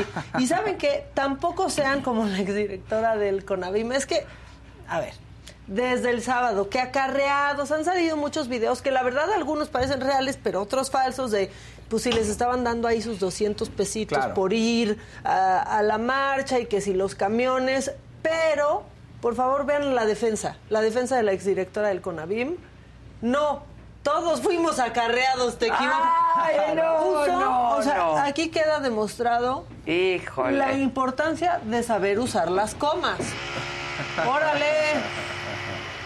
Manita, en una de esas taladradas van a aparecer sí, aquí. No tenía que, no tenía que haber coma ahí. No, no, No no. todos fuimos acarreados. O sea, Es- punto. No. Pero dice, Todos no, fuimos- todos fuimos fuimos Pero acarreados. anda muy suelta, ¿no? Últimamente. No, Muy bueno, suelta pues Sí, tweets. pues desde ayer. Uy, les traigo otro que también es para el martes de mentadas. Pero bueno, este también es para que nos enojemos, se hizo viral. Supuestamente, a ver. es Que un se escucha borroso. Yo me escucho borrosa. Se escucha Se borroso. escucha borroso. Le hablo al micro de Adela. A ver. Ah, ¿Ya me escuchan? Sí, bueno, sí, sí. ¿Qué tal cuando prueban los Sí, micrófonos en sí, los bueno, Sí, sí. sí, un, dos, un, dos. Sí, bueno, sí. Bueno, este señor supuestamente es un profesor del Cebetis 83 que está en Actopan Hidalgo. Se hizo viral porque se va enojando, pero se va ardiendo y ardiendo Se hasta está que acaba enojando muchísimo. muchísimo, pero acaba amenazando a un alumno. ¿Qué? Vamos a verlo. Te vas a tragar, hijo de tu madre. ¿De quién? ¿De qué? ¿De qué? ¿La vera de qué? ¿De quién? ¿De qué? Te voy a romper tu madre, saque, pendejo. Un chamaquito pendejo. Pinche, allá ahorita te rompo tu madre, ¿eh? Habla tantito y te rompo tu madre. Habla tantito madre, hijo de la chingada. Qué pendejo, chamaco. Culero. Habla tantito. Ya, váyase, váyase. Hablas tantito y te rompo Ay, tu madre. váyase, maestro. Parece que así se llevan golpeados. Pues parecía, por- pero aparte Pero- a los otros alumnos les da risa. Y pues sí te puede dar risa ver a un señor así, pero ¿saben qué también les daba risa? Cómo estaban golpeando a una alumna hace unos días hasta que murió unos días después, Claro. ¿no? Hijos, eso. O sea, ¿y cómo les daba risa a todos? Y dale, dale, no sé que qué. ahí, ahí como que la tensión está, está en el límite. Que ay, qué chistoso, pero No, si no, brinca no, un poquito no más. hay nada de no. Pues sí, chistoso la verdad, nada de chistoso, nada de chistoso en eso. Bueno, eh, nada de chistoso en esto también, van a querer mentar madres, porque el presidente, pues nos dejó claro que hace muchísimo que no hace el súper. Dice que la economía en México está sólida, que vamos muy bien, que a los mexicanos nos está yendo muy, pero muy bien. Supongo que sólidamente la canasta básica O sea, la va hacia inflación arriba. ahí no le cae. Oye, No. la- no, o sea, ya nada más vas pidiendo un cuartito de jamón en lugar del medio Sí. kilo porque cada vez sube todo. Todo. Más, Pues así la lo dijo el inflación presidente. se llama inflación. Eche. La economía de México es sólida. Les doy un dato que lo puedo eh, exponer porque al mismo tiempo le está yendo bien a la mayoría de los mexicanos. Pero el año pasado los bancos de México obtuvieron utilidades Le está yendo bien a la mayoría de los... Ya ¿En, dejó... qué, en qué país vive el Pues, presidente? en, en sus datos. No, ya dejó datos. claro que él tampoco es la señora de la casa. Más bien dice que en su que en su casa hay de todo, manita. Sí, dice. pues no, claro. Uy, también, pues yo Sí. quisiera vivir en un palacio. Aquí sí hacemos no el súper bien. nada. No pasa nada, ¿no? No, ¿qué? No, mi, mi alacena está llena, dice el presidente. Exacto. ¿Qué crisis? no? Bueno, y luego le quitaron la sonrisa un poco a Marcelo Ebrard, porque saliendo de Palacio Nacional hay un chistosito que le avienta un raspado. Ah,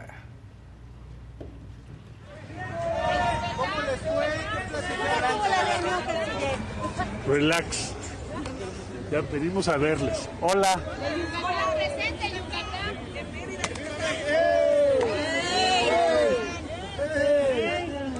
Pasa. Ya saben, ya saben. Bueno. Se puso pelo. Sí, Sí, ¿no? Y, qué tal? Sí. Dijo ahí una cosa clave. Bueno, que yo entiendo, porque dijo, uy, no, ya saben, ¿se acuerdan que lo habían increpado hace un tiempo un señor saliendo igual de Palacio Nacional y le empezó dijo, a decir, "¿Quién te mandó?" Claudia Sheinbaum, Claudia Sheinbaum. ¿Quién te mandó? Pues ahí va él. Híjole. Ya saben, dice, No, ¿no? ya saben. Por cierto, dio una entrevista eh, Sí. el canciller. ¿A ¿Qué tal lo- Ciro, no? Sí, pero ¿qué Sí. tal lo que dijo? Sí. Pues a Manuel Peregrino que, que dijo, pues yo no he sentido que el presidente Te tenga de favorita a Claudia y nadie lo dice. Tal vez el equipo de ella. ah. Tum, Sí, tum, tum. sí, así lo dijo ahorita, Sí. ahorita en la mañana. Yo lo Muy clarito, dijo. Ha tal de vez ser el equipo de ella, Ella. porque yo no lo he sentido así. Ah, tun, tun, tun. Eso sí estuvo intenso. Oigan, ¿ustedes Muy. se sienten felices?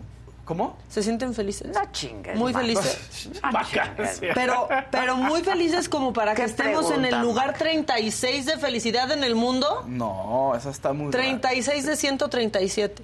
Tal vez el presidente sí Yo- tiene razón. Yo la verdad admiro mucho a, a- a los presidente. mexicanos. que podemos que ser nos felices. puede estar llevando la chingada Pero seguimos Mientras sonriendo, haya salud. Sí, seguimos sonriendo. Pobrecitos de nosotros, ayer estuvimos O bien felices como perdimos estoy- en el Ah, béisbol. me dio coraje, porque Casarín me ¿Qué? ilusionó. ¿Qué dijo? ¿Qué dijo hoy el presidente? No, y de- es que esa parte desde ayer les mandó- desde ayer mandó un video Sí, sí lo vi, felicitando. pero hoy en la mañanera Pues felicitó. Ajá, felicitó porque se hizo historia. Sí, se hizo historia. historia. Pero Casarín lo dijo ayer, Yo lo está sé, muy pero la contó tan sabroso, me empecé a emocionar y pues puse sí, el juego. Pero les digo algo que estuvo muy cruel, porque Sí. nunca estuvo México abajo en el marcador. Me- le regalé, miren, estoy muy enojada y ahí va mi mentada de madre. O sea, no a los, no, No a no ellos, a ellos, porque- pero me vale madres el béisbol. No me importaba cómo le fuera a México. Se me ocurrió ponerle. De las 5 de la tarde a casi las 9 de la, La noche. noche. Yo ya enganchadísima para que para que otra selección nacional me acabe Sí, rompiendo el corazón. Pero lo hicieron No, muy, muy bien. bien. La Yo- verdad lo hicieron no, el muy último bien. pitcher ya Sí. también, o sea. Me fue a dormir niños en el octavo inning. Dije, ya, yo creo que ya lo hicimos. Y nada, y nada. Pues no. Bueno, con todo y todo, somos el país número 36 en felicidad. número, eh, adelante, ¿quién está? Los de siempre. Suecia, Pues sí. Noruega, suecos, Finlandia es el ¿no? número uno, está Suiza, Luxemburgo, Luxemburgo, qué, qué Que es padre, es una cosita así, chiquitito. Luxemburgo es mini, o sea, das un pasito y ya estás en Alemania, Luxemburgo, así. Da- de- pero es bien bonito. Súper Sí, bonito. Todo verde, Pero, pues, no tienen- divino. ¿qué y una ciudad súper bonita. Y bueno, Nueva Zelanda también. eh, Argentina subió. ¿En serio? ¿Ven cómo el fútbol se importa? Mucho, claro. Subió 10 lugares. O sea, Mira. su peso por los suelos Sí. y todo, pero campeones del sí, mundo. sí. Entonces están en el lugar 57 y hasta abajo están Líbano y Afganistán. Pues que bueno. son, pero, por ejemplo, no ha bajado tanto el índice de felicidad de Ucrania. Y lo No. que dicen es que tienen los ucranianos como, a pesar de estar en medio de una Este invasión, de unidad, de exactamente. unidad. Eso lo saca a flote, pues si no, Claro. te Eso es lo Si que... no, Sí. No, que- Pierdes. Claro. Bueno, esos sí están felices. El que no sé si está feliz es Trump. No. Ay, bastante. Se nos puede ir al botellón. Pero el presidente buenazo. dijo una mentira el presidente. Esa tampoco es una noticia, Ah. pero es que dijo que está a punto de irse a la cárcel por un lío amoroso. No se dejen engañar No, siempre por el no, presidente. O sea, es un lío amoroso, pues sí, pero lo que pasa es que le estuvo pagando a una estrella No es un amoroso. dinero de la campaña para Oye, que no dijera que anduvieron. Dice Exacto. Victoria Segura, la inflación, los huevos por los cielos y le vamos bajando a las porciones de comida, como dice la maca, compras menos, pero ¿por qué no en flaco? Por la angustia. Por la ansiedad, el Por la ¿Qué te angustia. pasa con la angustia? Sí. Sí. Puras porquerías. Exacto. Porque generamos cortisol Sí. con la preocupación. ay, ay, ay, es por eso. porquerías me comí. Y les tengo una noticia que es increíblemente mexicana. Es que miren, ayer el día estuvo tranquilito y se le tuvo que rascar, pero podemos estar ante la presencia de dinosaurios. ¿Qué? De un dinosaurio en, en Atizapán. O sea, no en va la presa Atlet- Madín. No, no, no, no, es el alcalde no de Atizapán. No tiene jiribilla No, política, no, no. Lo que pasa es que vecinos de la presa Madín, les juro, es que no puede ser. De verdad, por eso somos felices los mexicanos, por este tipo de noticias. Vecinos han reportado que ven un dinosaurio en la presa Madín. Ese es el dinosaurio que están viendo según los vecinos. No, ya. Y nos podríamos reír mucho, pero ¿se quieren reír más? Ya el ayuntamiento ha pedido que haya patrullaje En serio. para ver si está el dinosaurio. El monstruo, El monstruo. del lago Ness. Ness. Ahora, ¿se quieren reír más? No ha empezado el patrullaje. Ahora, aquí este locura. Oscar, mi equipo de investigación, hizo un comparativo Entre. con el monstruo del lago Ness. Ah, les digo, Miren, el si es monstruo del lago o sea, Ness. ha de ser un tronco, en serio, ha de ser un pedazo de tronco. Está igualito al O sea, monstruo sí. del lago Ness. Pero son el tipo de cosas que Sí, en necesitamos, En miniatura, en miniatura. O sea, Un el- tronquito ahí. Por eso somos felices, ¿ves? Esas cosas dan Sí, sabor. porque hay casas en México que ahorita están desayunando diciendo, no manches, ¿ya viste lo del dinosaurio de la Madín? Y entonces ya somos felices pensando que hay un pinche dinosaurio en la presa Madín, que debe ser un tronco, un pedazo de basura. Pues claro, cualquier Pero, cualquier pues, cosa Tenemos ahí. esperanza, ¿no? Y ahora les tengo un macabrón en tres actos. Primer acto, Denise Dresser, pues condenando lo que pasó con la efigie de Norma Piña. Aquí está el tuit, ¿no? Este, y luego viene el segundo acto. Un subnormal contesta. Por favor, adelante. Eso es gravísimo, dice Jorge Tadei. Exigimos que la señora sea atendida de sus quemaduras, que supongo de tercer grado. Ay, que el gobierno idiota. pague los... ¿Verdad que es un pobre Claro, idiota? ¿qué es eso? Pero. ¿qué creen que este pobre idiota lo mantenemos? Por favor, el tercer acto. Delegado de la Secretaría de Delegado. Bienestar del Gobierno de México en Sonora. No, no, no. Pero eso es real, o sea, se la creyó. Tiene su foto. No, O sea, ¿cuál se la creyó? O sea, estaba se está Estaba burlando burlando. Ay, pobre de que hagamos tanto rollo por quemar una, una figura de No, cartón. Ni ¿Quién es chiste, ni nada. O sea, no tiene Pues nada. ahí o puso sea. su foto con Tata AMLO y es delegado de la Secretaría No, del Bienestar bueno. Del Gobierno de México en Sonora. Y como hoy les puse puras cosas horribles y pues igual ahorita van los espectáculos, no sé qué decidas, manita, es que Chuchito, ¿te acuerdas de Chuchito, el fan de, de Amanda Miguel? Ah, sí, Cantó con Amanda Miguel en el auditorio. Necesitamos ver algo A ver, bonito. venga.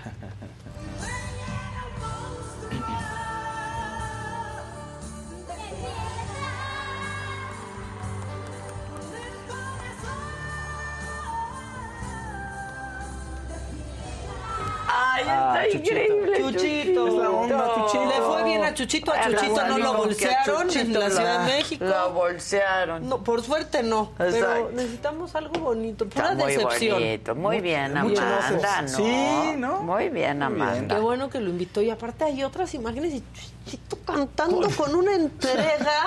Está increíble. Eso es muy, muy raro, ¿no? Ver a- que los niños de pronto tienen, hasta los ponen a cantar canciones muy sentidas de adulto y con una con una- pasión. sí, Oye, ¿tú qué sabes de la vida, sí, muchacho? Niños cantando de José José, Sí. luego así de solo está tu almohada de quién le cantas a tu peluche Exacto. Dicen que soy un payaso. Tu niño, ¿qué Exacto, sabes del sabes amor? y luego dan ganas de decirle si eres un payaso. ¿Sabes qué? Si eres un payaso. Bueno, Bueno. hasta aquí mi comentario. El que sigue, por favor. The most exciting part of a vacation stay at a home rental? Easy. It's being greeted upon arrival with a rusted lockbox affixed to the underside of a stranger's condo. Yeah, you simply twist knobs, click gears, jiggle it, and then rip it off its moorings, and voila! Your prize is a key to a questionable home rental and maybe tetanus.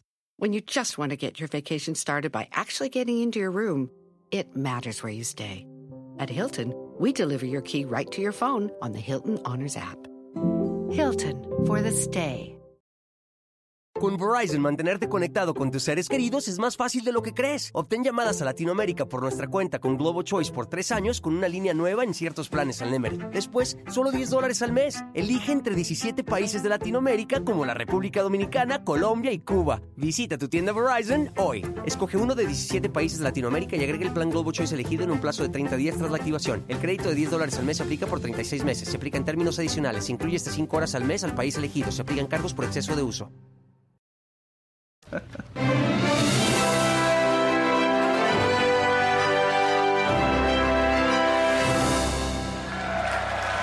vi que pusieron un colorcito, ya vi que pusieron un colorcito, ya lo leíste.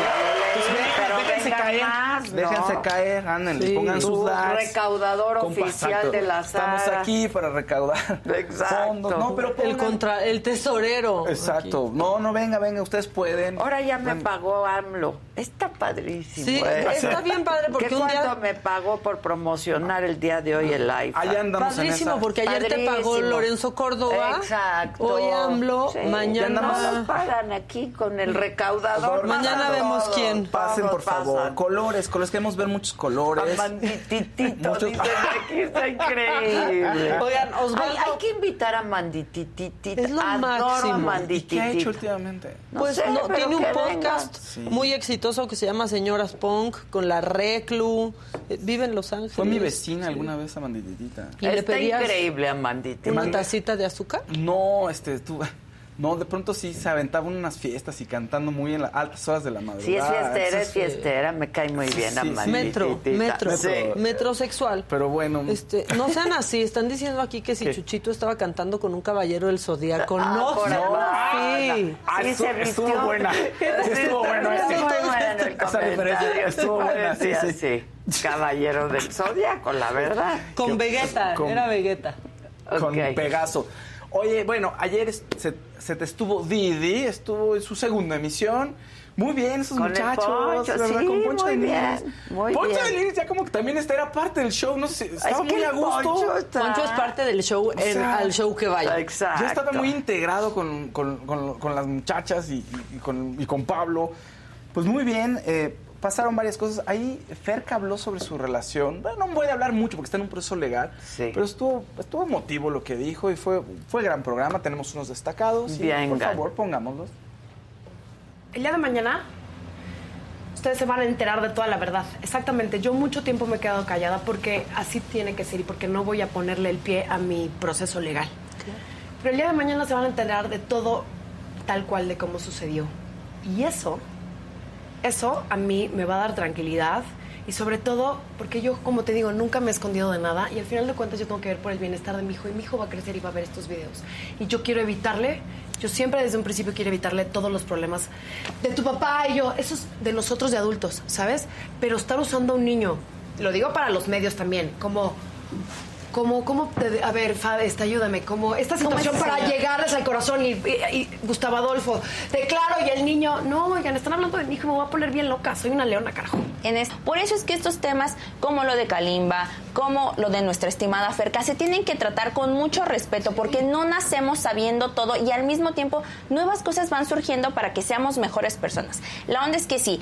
De- hicimos un comentario hace 15 años, no somos las mismas personas de hace 15 Totalmente años. de acuerdo. ¿Y sabes? aquí? Una foto con, con una persona y luego fue al aeropuerto, me tomé otra foto y al día siguiente en TV Novela salió diciendo "M- mi no, Poncho de Nigris es mi novio, este, dio toda una nota, me metí con él, la tiene de, es como un caramelo de no sé qué, todo el pedo eh, en una semana. Y yo ni, ni, ni lo conocía, ni era nada más nos tomamos las fotos porque, porque pues, le gustaba. Y luego, este, a la semana lo desaparece, no sé si por es porque salió en la revista TV Novelas, porque salió en portada y todo.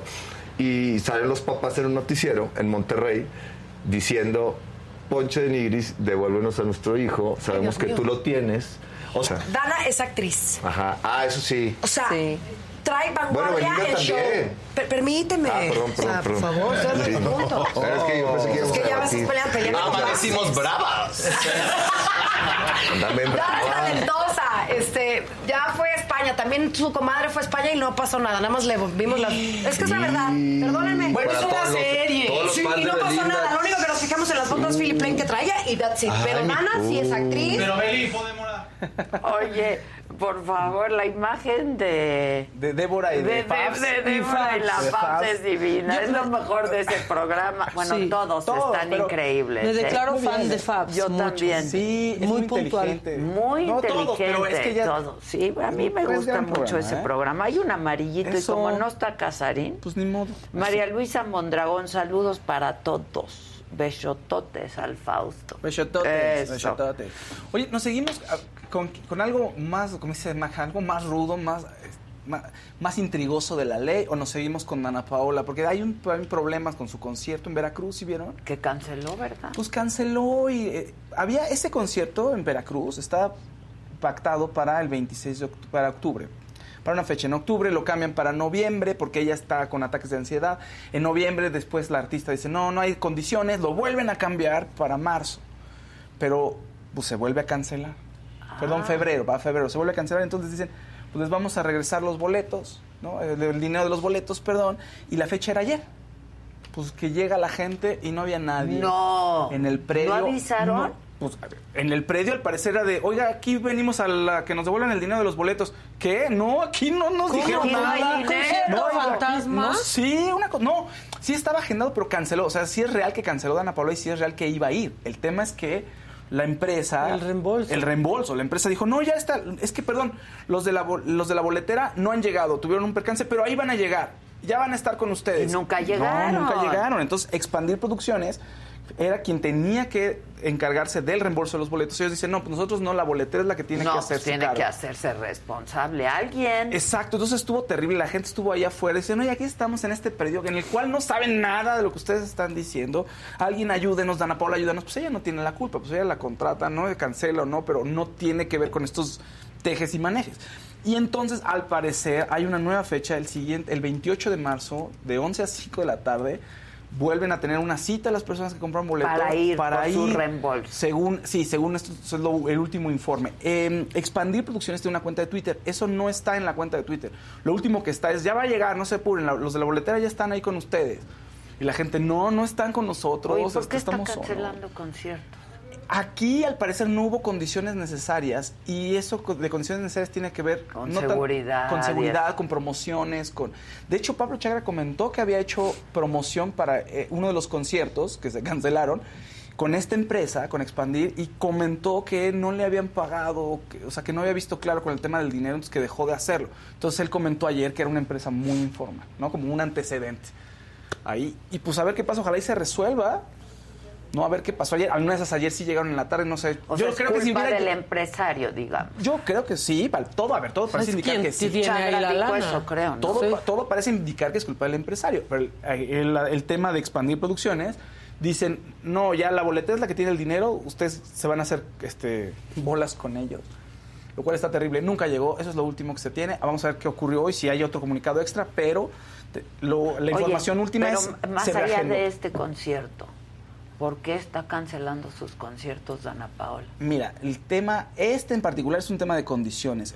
Y, el- y hay otro tema de salud que tiene estrés y ansiedad. Entonces, Y hay, hay uno que habían dicho que era técnico. Sí. También, que no, no estaban las cosas como las querían en el concierto que y que no se iba a presentar tiene así. este tema, eh, el concierto que tiene, o sea, además del tema de la salud, el que es concierto... re buena, la verdad, El Dana tour que Paola. planteó, lo planteó con alta demanda en cuestiones técnicas y se retrasó por eso, porque ella quería que estuviera de cierta manera con ciertas eh, con cierto ca- cierta calidad y no podía y el escenario y todos los recursos que ella estaba usando. Entonces, entre la exigencia y el tema de salud, pues le, ha le han pasado estas A cosas. mí me encanta que hagan eso los artistas. O sea, que si dicen, no está como yo que- quiero que se escuche Pues sí, y no se va a ver como quiero que tú, se vea, van a no lo hago. que mal concierto. Claro. Y no es tu culpa. Exactamente. Sí, no, totalmente. Entonces, bueno, ahí está. No es culpa de Dana, si hay que decirlo. Y alguien tiene que responder. Entonces ya las ya estaban, la gente está diciendo, oigan, por favor, este, pidiendo a las autoridades que por favor hicieran algo, ¿no? O sea, te- es, bueno, terrible entonces. Y en otros temas que habíamos platicado ahorita un poco fuera del aire. El viernes, cuando estábamos ter- terminando de transmitir, empezó a circular la noticia que había una orden de aprehensión en contra de Pati Chapoy. ¿Por qué? Resulta que, bueno, en ese momento no se dijo nada, pero Ventaneando dijo, pues dio los pormenores, tenemos el byte por ahí, este, súbele, súbele, ponle al principio y súbele. Ella dice por qué, sí hubo una, no es orden propiamente de aprehensión, es una orden de arresto, pero ella dice por qué. Ahorita lo vamos Pues a escuchar. es lo Por- mismo, De ¿no? 36 Orden de horas. 36 horas. Dicen que no, porque la orden de aprehensión tendría que ver más con un delito que es Ah, cometido. ya. Según estaban Ok, diciendo ellos en, ok, ok. en el discurso. ¿Y Les- luego? Les suben, muchachos, por fin. Fue una nota que publicó Ventaneando poniendo las dos partes porque somos un eh, medio de investigación periodística y en el momento en que surge una noticia, una nota o una entrevista, siempre tenemos la obligación de poner la parte que está denunciando y la parte denunciada. Eso fue lo que le molestó a cierta persona. Tú sí lo puedes decir. Podemos decirlo, Big Brother, podemos decirte Pues, el nombre pues, y apellido. si Y no deciden notas. que se arrestan por mencionar un nombre. Es que... A ver, ¿qué fue lo que Pero te apoyamos, Fausto. Te vamos a llevar tu guajolota. Sí, sí, sí digo el nombre. No, no, hay. Y entonces ahora ya vamos a empezar si nosotros con esta mordida. En varios medios ya lo- ya están yo. circulando. Está, está publicado hoy en muchos. A ver, En muchos yo lo voy a está decir y si me quieren este, arrestar. Te llevo, te Exacto, llevo el ¿me- ¿Me, llevas mi coca? Eh, es por, Gabri- por Dani- Gaby Spanik, ¿no? O por Daniela, por Gabriela, Por por, las dos. Por ver, ¿qué, mencionar qué? algo, porque no se ve, o sea, no dicen exactamente de qué va la nota sobre Gabriela y Daniela Spanik. O sea, en Ventaneando dijeron algo de Gabriela y Daniela Había una orden, este, este, se le llama, no es de No restricciones en Estados Unidos, pero es de protección que concedió un juez. Entonces, en esa orden de protección, tú no te puedes ni acercar a la persona que está, de- está pidiendo la orden de protección, pero tampoco, si es que ella lo decide, pues tampoco puedes, y trabajas en medios, no Puedes puedes hablar de ella y poner imágenes, etcétera, etcétera, etcétera. Ah, y hablaron. Ajá, es lo que dice ella. Habla, se dio una nota, pero con la versión contraria, es la versión del marido, de- del marido de Daniel España. Y lo que dice Pati es que mencionó La neutralmente las dos, dos partes de la nota. Ok. Y entonces eso deviene en un incumplimiento en la orden de Ah, protección. pero sí es una orden judicial. Sí, y en la orden de protección venía estipulado que era si se rompía ese acuerdo, bueno, si se, si se contraviene esa, esa orden, pues son 36 horas de arresto. Y al parecer eso fue lo que eh, desató toda esta información. el- Hubieran hecho el programa desde ahí porque la orden de arresto es para Daniel, para, Para Patti, Pedro. para Pedro y para Ricardo Ricardo Manjarres. Es un- una cosa excesiva. Bueno, pero es una orden judicial. Mi pregunta es, o sea, ¿para quién era la orden de protección? Para, ¿En lo- contra de quién? ¿Del marido? No, Tú sí- en tú no contra del tienes marido. una orden de- judicial, la tú orden sí de puedes protección, La orden de protección era en contra del ex marido, de Patti, de Pedro, de Bisoño y de Ah, de Ricardo. todos los de sí, Ventaneando. Sí. O sea, nadie que estuviera en ese programa podía mencionarlo. Exactamente. Ahora, o sea, nadie al ¿es aire. Sergio Mayer el que está haciendo eso también? ¿Quién es el ex marido? El ex marido. Te, te Digo, decir- no me importa, Que nos pero explique ¿qué tiene Sergio que ver Mayer. con Ventaneando? No, no, no. El tema es que tiene un problema legal. O sea, hay una, hay una situación legal, una disputa legal. Entre la- entre, entre Daniela y, este, Y el exmarido. exmarido. Y hubo un problema, no sé si recuerdan que hace tiempo ella estaba en los juzgados y de pronto dice que alguien fue a agredirla, entonces le habían, habían dicho que había sido, el exmarido había mandado lastimar a, a Daniel Spanik, y entonces se metió Gaby, y hay un problema ahí importante judicial en cuanto a... ¿Pero qué pues, tiene que ver. Ventaneando en el... Que le dieron espacio a él. A él le dieron ah, espacio. le dieron espacio. No, bueno, pues eso no. y dicen que antes se habían burlado. Está diciendo aquí el chat. Se habían Ah, claro. burlado, que, que habían dicho que solo le dio un zape y que hicieron gran escándalo. Eso, en todo caso, pues qué mal, ¿no? Porque ahí este, no puedes meterte y decir esas cosas. Pero, pues... Sí, es, Ya el tema, ya sí, el tema es que ocurre esta disputa entre ellos dos. Eh, Pero ella en todo caso es para el ex marido. Pero, eh, pero Pues eh, el que habla es sí, él. pero se le fueron con, o sea, se le fueron con todo en el programa cuando eh, cuando llevaron la nota de el, el asalto, el, el golpe fuera de los juzgados. Pues se le fueron con todo. O sea, ¿A quién? A Daniel Spanik. Pues le empezaron a, a Ah. burlarse de ella. Entonces eso le dolió a ella. Y aquí están diciendo, no lo minimicen. Eh, la Chapoya habló muy despectivamente. ¿Ves? Ok, pero entonces un arresto, porque habló muy despectivamente. Un No, arresto no, no. de 36 Después horas. de ese- Espérame, el que faltó a la orden judicial es el ex marido por hablar del caso, ¿no? Pues yo pensaría que sí, pero el tema es que en la orden de protección están los consignados los nombres de todos. O sea, ocurre este tema en los juzgados. Se da la nota, se da toda la información en ese momento. Y Corte A, ella va y presenta una orden de protección para que no puedan seguir hablando del caso. Y después de eso... Lo vuelven a hacer. Sí, después de eso, pues le dan voz a él, pasan las dos versiones de la historia. Ya. Y entonces eso, Bueno, pues ¿qué, contraviene la ¿En qué va el asunto? Pues el asunto va en que van a ir a juzgados. Al parecer dice Pati Chapoy que ella va a defender la libertad de expresión. Pues tiene razón. Como hace mucho tiempo, Ricardo Salinas Pliego ya le dijo, sí, para adelante, Pati, vamos a defender la libertad de expresión.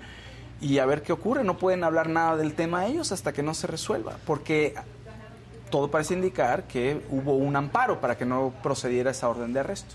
¿Se acuerdan? Ah, ok. Qué épico cuando llegó Pati Chapoy en helicóptero a Sí, TV Azteca porque la iban a arrestar. tiene años Sí, eso. pues 27. Sí, sí, sí, 27 sí. años justo. sí. Para- y ahí estaba peleando la crestomatía. Ok. Sí, ¿Qué más? exactamente. Bueno, pues bien, eh, entre otros temas, fíjense que ayer Luis Tomlinson de One Direction colapsó Oasis, la plaza Oasis al sur de la ciudad, por su documental. Est- Estrenó un documental, el integrante de One Direction. ¿Ya vieron las imágenes? No, yo no. Pónganle, por Se favor. colapsó la plaza, O sea, manito. nunca, o sea, ni en, ni en descuento, Es ni en baratas. One Direction es. One Direction. No. Los chavitos se vuelven locos con el One. Direction. No, no, no, no. Ey, Y con él Tomlinson. Exactamente. Ahí está. Échenlo. Échalo, échalo, échalo. A ver, que tomaron partido, dicen por aquí, sobre el asunto y que nadie entiende nada. Este, Nadie entiende nada de de, lo de, ¿De Chapoy? Pati Chapoy. Que no entienden. Y ya había pasado, ¿no se acuerdan? Que también un juez había ordenado Ah, 36 eh, horas mira. contra otro. ¡De eso! De eso. ¡Es broma! No, no es broma. ¡No! De eso, o sea. Y la gente empezó a estar preocupada. Oigan, ya, por favor, hay, hay quienes ahí están. Digo, es que la canción eh, tiene derechos, pero la gente ahí está coreando toda la plaza una de las canciones de. A coro. Entonces está impresionante. ¿No estaba así de lleno bueno. Oasis desde el Buen Fin? No, Ve nomás. no. Entonces, bueno, ya está, va a estar en Cinépolis, entre otros lugares, ¿verdad? Se llama Todas esas voces. todas esas vo- All of Those Voices, exactamente, que es un documental acerca de cuando estuvo en One Direction y cuando está de solista, o sea, toda, Ok, toda, toda, ok. toda su carrera, toda su carrera, ¿no? Pero ¿qué, qué decía la gente que no entiende lo chapo? Pues es, no, tuvo un problema Daniel Spanik, tuvo un problema legal con su exmarido, van al juzgado, está en ese problema legal, en una de las salidas del juzgado alguien la agrede y se dice, su hermana y ella dicen que es el exmarido, el ma- marido se enoja y demanda a Gaby Spanik por haber dicho eso, o sea, es un Y problema va, grave. y va ventaneando. Sí, pero... Y entonces eh, Gaby pide una orden de protección y vuelven a ir a ventanear. Pues sí, exactamente. Y ventaneando habla, el güey, ventaneando Y ya. habla y habla y habla. Y- Entonces esa orden de, pro- de protección se contraviene y man- dices, oigan, estas personas no respetaron esto, entonces arresto de 36 horas. Yo nomás quiero saber, Sergio Mayer, ¿por qué está ahí involucrado? Ay, no. Hay, hay, to- pa- podemos intuir. ¿Por no apoyo sé, a las víctimas? O por un tema de que mucha gente está muy hartos de muchos comentarios que se hacen en los medios. O sea, Gustavo Adolfo ha tenido muchos problemas legales últimamente, o por lo menos eh, muchos eh, amagos de demanda por lo que está, por cómo dice, cómo lleva la información, y mucha gente se suma, así de, sí, yo me voy a sumar, yo estoy contigo. Pues, Ya. En esas, yo creo que, pues yo creo que va por ahí, Maca, ¿no? ¿No? O sea, yo creo que va por ahí. Pero en fin. Ok. La que sigue, por favor. Ay, Ay, bueno, está bien, ¿Qué pues. más? ¿Qué más? Aquí mando yo, no sé. ¿Qué más? No te asustes. Rápido, oye, Bad Bunny, fíjate que a Bad Bunny ahora lo están demandando su exnovia. Porque dice, a ver, este señor, este, yo acuñé, demandas, yo acuñé la frase de Bad Bunny Baby.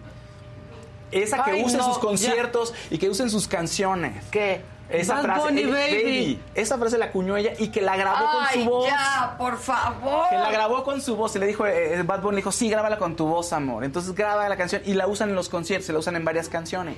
Y está demandando para que no la usen o Pues le para, que le, para que le paguen 30 millones. No, no, esto ya. Dice, yo esto agendé, veras, ya agendé fechas de conciertos. Yo estuve ahí con él, yo decía qué hacer y qué no hacer. O sea, daba mi opinión y ahora no, No, la toman ya. en cuenta y no le dan crédito. Entonces dice, Nadie no. puede usar, traes un brillo porque la hicimos aquí. Sí, exacto. Demandados. Nadie más puede decir Arrestados 36 horas y la usan. Ya, qué barbaridad. Pues ya The Cure, este, en este tema de los conciertos, The Cure hizo algo muy importante. Hay una tarifa dinámica en Ticketmaster, sí sabían en Estados Unidos. Según la demanda, aumenta el precio del boleto. o sea, te dicen... como "Oye, el Uber. Como Uber. Como. Uber. Sí, como el tarifa Uber. dinámica. Y entonces, pues empezaron a quejar, no se pudo resolver el asunto, pero The Cure sí lo logró. O sea, consiguió que le hicieran una devolución a los fans que compraban boleto para sus conciertos de 10 dólares. Dijeron, esto es un avance, entonces 10 dólares les van a regresar porque la gente se quejaba, oye, no podemos entrar al sistema para comprar y además de pronto nos Nos suben carísimo. Entonces, pues están en esas. A mí me parece terrible el tema de los conciertos. Cada vez los boletos van más Está y más está y más. carísimo. Y Carísimo la reventa no para, porque además esto de la tarifa dinámica en teoría era para frenar la reventa, pues no para. Pues no, no. para. Pero ¿y saben qué? Que también a veces cuando los artistas usan otra boletera, la gente no sabe dónde comprar. Sí, No. es que o esa sea, es la otra. como una cosa ya, un síndrome ir a de la de Estocolmo. siempre. Sí, Sí. a y no de se venden siempre. igual los boletos No. para un Sí. evento. Sí. Pues esos temas, esos temas que Bueno, podemos... pues están re buenos los temas. Sí. Yo, ay, pero qué cosa ya, de veras. O sea, no, no, no, Mucha no vayan a decir Bad Bunny Baby porque los vayan a demandar. Sí. The most exciting part of a vacation stay at a home rental? Easy. It's being greeted upon arrival with a rusted lockbox affixed to the underside of a stranger's condo. Yeah, you simply twist knobs, click gears, jiggle it, and then rip it off its moorings, and voila! Your prize is a key to a questionable home rental and maybe tetanus. When you just want to get your vacation started by actually getting into your room, it matters where you stay. At Hilton, we deliver your key right to your phone on the Hilton Honors app. Hilton for the stay. Con Verizon, mantenerte conectado con tus seres queridos es más fácil de lo que crees. Obtén llamadas a Latinoamérica por nuestra cuenta con Globo Choice por tres años con una línea nueva en ciertos planes al Nemery. Después, solo 10 dólares al mes. Elige entre 17 países de Latinoamérica como la República Dominicana, Colombia y Cuba. Visita tu tienda Verizon hoy. Escoge uno de 17 países de Latinoamérica y agrega el plan Globo Choice elegido en un plazo de 30 días tras la activación. El crédito de 10 dólares al mes se aplica por 36 meses. Se aplica en términos adicionales. Se incluye hasta 5 horas al mes al país elegido. Se aplican cargos por exceso de uso. Bueno, ¿dónde está Casarín? Que tuvo un desayuno. Ah, no, del PTA. Exacto. Creo que está en Azteca. A lo mejor él nos puede contar bien cómo está el pleito ese. Pregunta. Y luego también... está- Dígame, dígame. ¿Cómo está lo de Pati Chapoy y eso? Pues eh, la verdad es que no nos han comentado mucho Ah, a nosotros, ok, puedo platicar lo que se está diciendo y es el hecho de que hubo una noticia en la cual Patti y Daniel hablaron, no sé ni cuál sea la noticia, fue lo único que nos comentaron y bueno, pues el comunicado que sacó Patti ayer diciendo que una vez más iban a ir a defender la libertad de expresión como lo hicieron hace tantos años. Entonces, hasta ahí es lo que nos han dicho, ah, por lo menos los de deportes. Ya. ¿Ya desayunaste? Ya desayuné. Ah, mira, qué bueno. Oye, ¿y el Jerry Velázquez? Está en... Ah, jugando golf, ya sabes. No, está en Surinam. ¿Qué onda, Jerry? Hola, hola, hola. ¿Cómo están? ¿Dónde estás? Acá estamos. Un hombre que no se preocupa por el costo de la canasta básica. No, pero además ponte protector solar en la carita. En la Yo creo que a preocupar del costo de la canasta básica aquí, Adela, porque sí va a tomar el costo. Porque fíjate que es un país más pobre, pero más pobre, de lo más pobre que puedas encontrar. De verdad, llegar a Surinam es algo verdaderamente pues eh, choqueante, ¿no? En, en- en varios aspectos.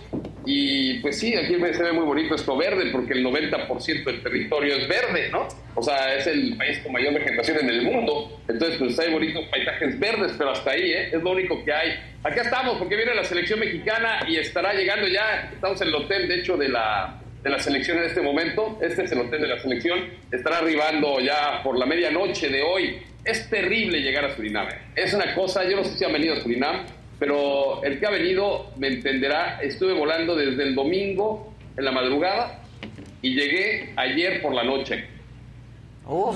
Oye, Jerry. Y me estoy desinfectando. Eh, Oye, Jerry, nada más decir que es para los partidos de la Nations League, la nueva etapa del fútbol mexicano, que habían prometido que iban a rejuvenecer a la selección y pues de 24 seleccionados que utilizó en su momento el Tata Martino, utiliza 20 Diego Coca. Ahora, eh, no, no sé si contestarte o me hayas puesto una ley de protección de estas estupideces que pasan en la vida. Porque no va a ser, no va a ser que me demanden. para nada, para nada. Sí, es que así de ridículo está, tienen razón. Sí, así de ridículo todo por acá.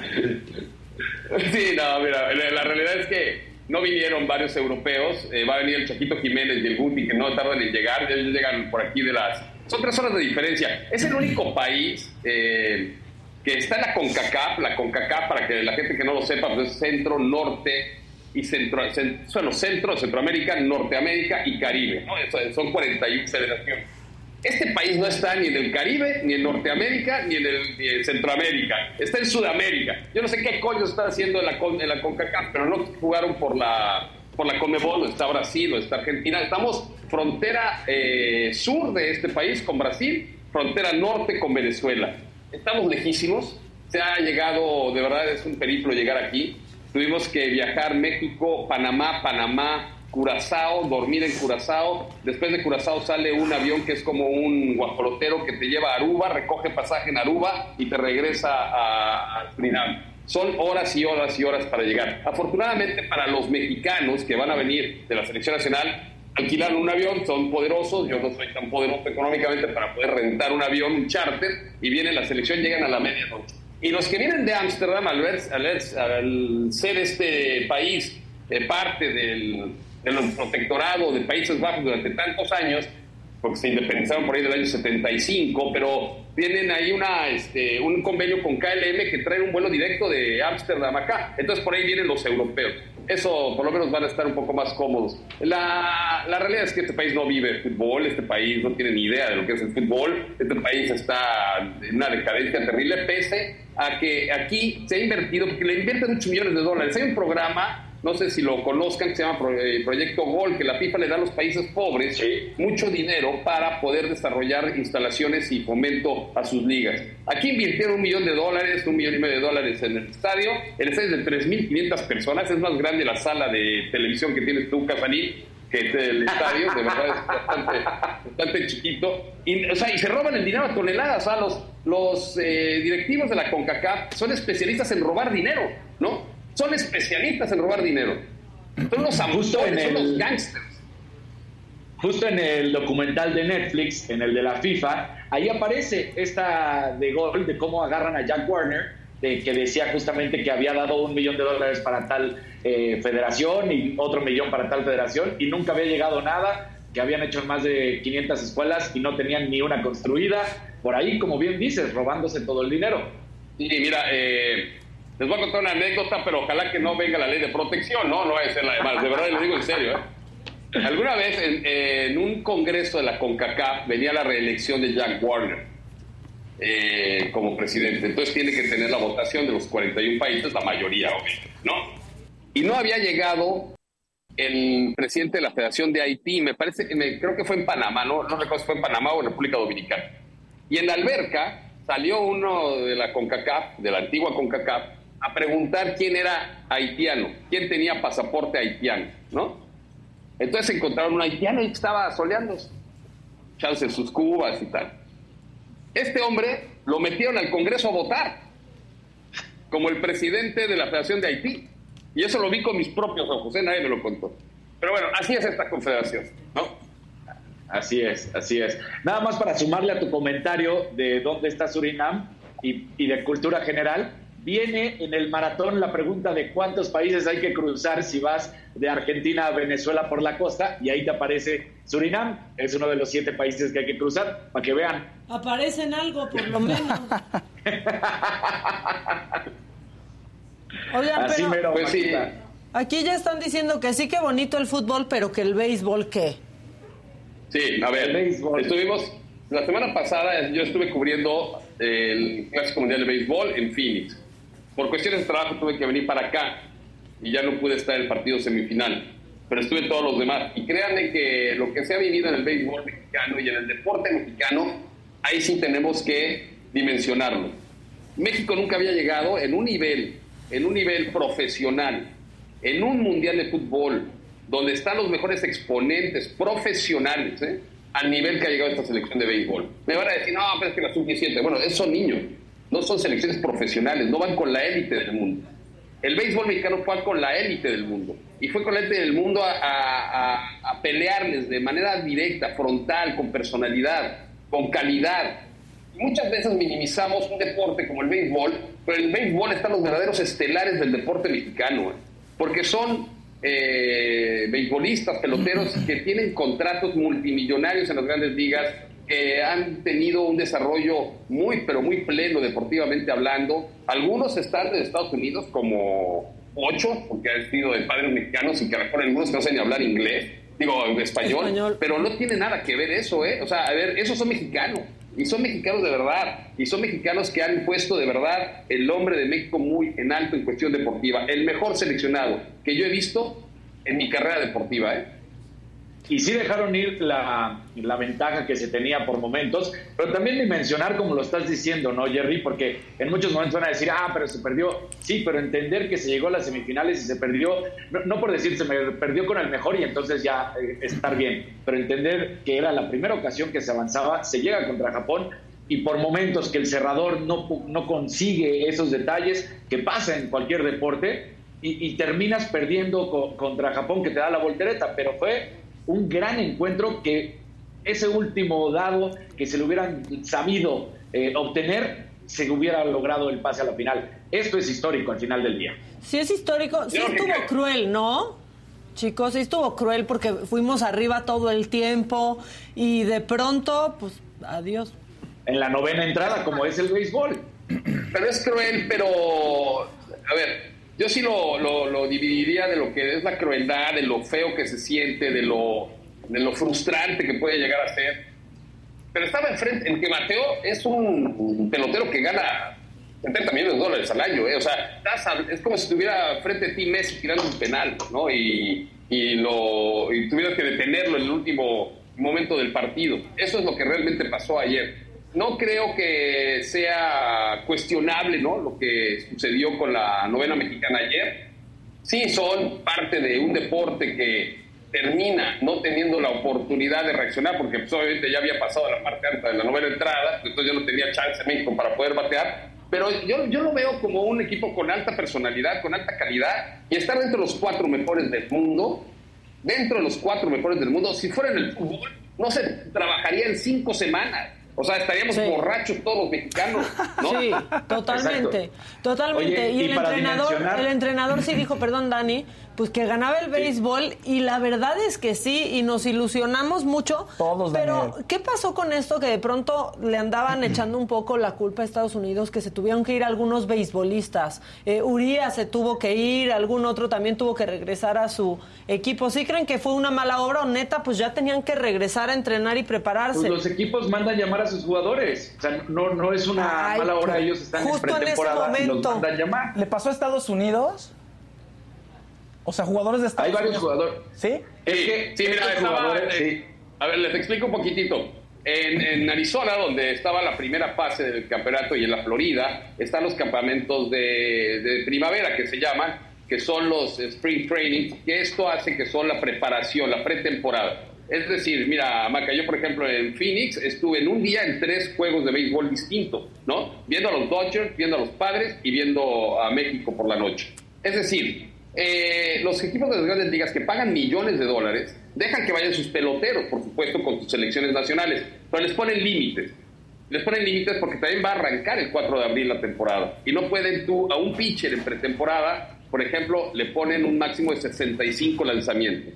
Julio Urias había lanzado eh, contra Venezuela y cuando viene pues eh, el término de ese partido, gana México, pues Julio Urias ya no podía participar más por una cuestión de rotación. Entonces, ¿para qué lo tiene sentado ahí cuando tiene que seguir entrenando con su Ya. equipo? Porque van a abrir los Dodgers el 4 de abril, es más, abren en Arizona, por cierto. Entonces, tiene El desgaste del hombro, el desgaste del brazo. Sí. Entonces, por eso le pone el. No es porque sea mala mala copa Mala el- la- la- los equipos de los de, de Estados Unidos, "Ah, ahora vamos a joder a México. No, no, no, es una cuestión natural de, de- de funcionamiento deportivo y también de recuperación, sobre todo de los pitchers. ¿no? Y cosa impensable en el fútbol, por ejemplo, ¿no? O sea, eso pasa. No, aquí son, también. aquí son diferentes. Sí, Aquí exacto. son diferentes.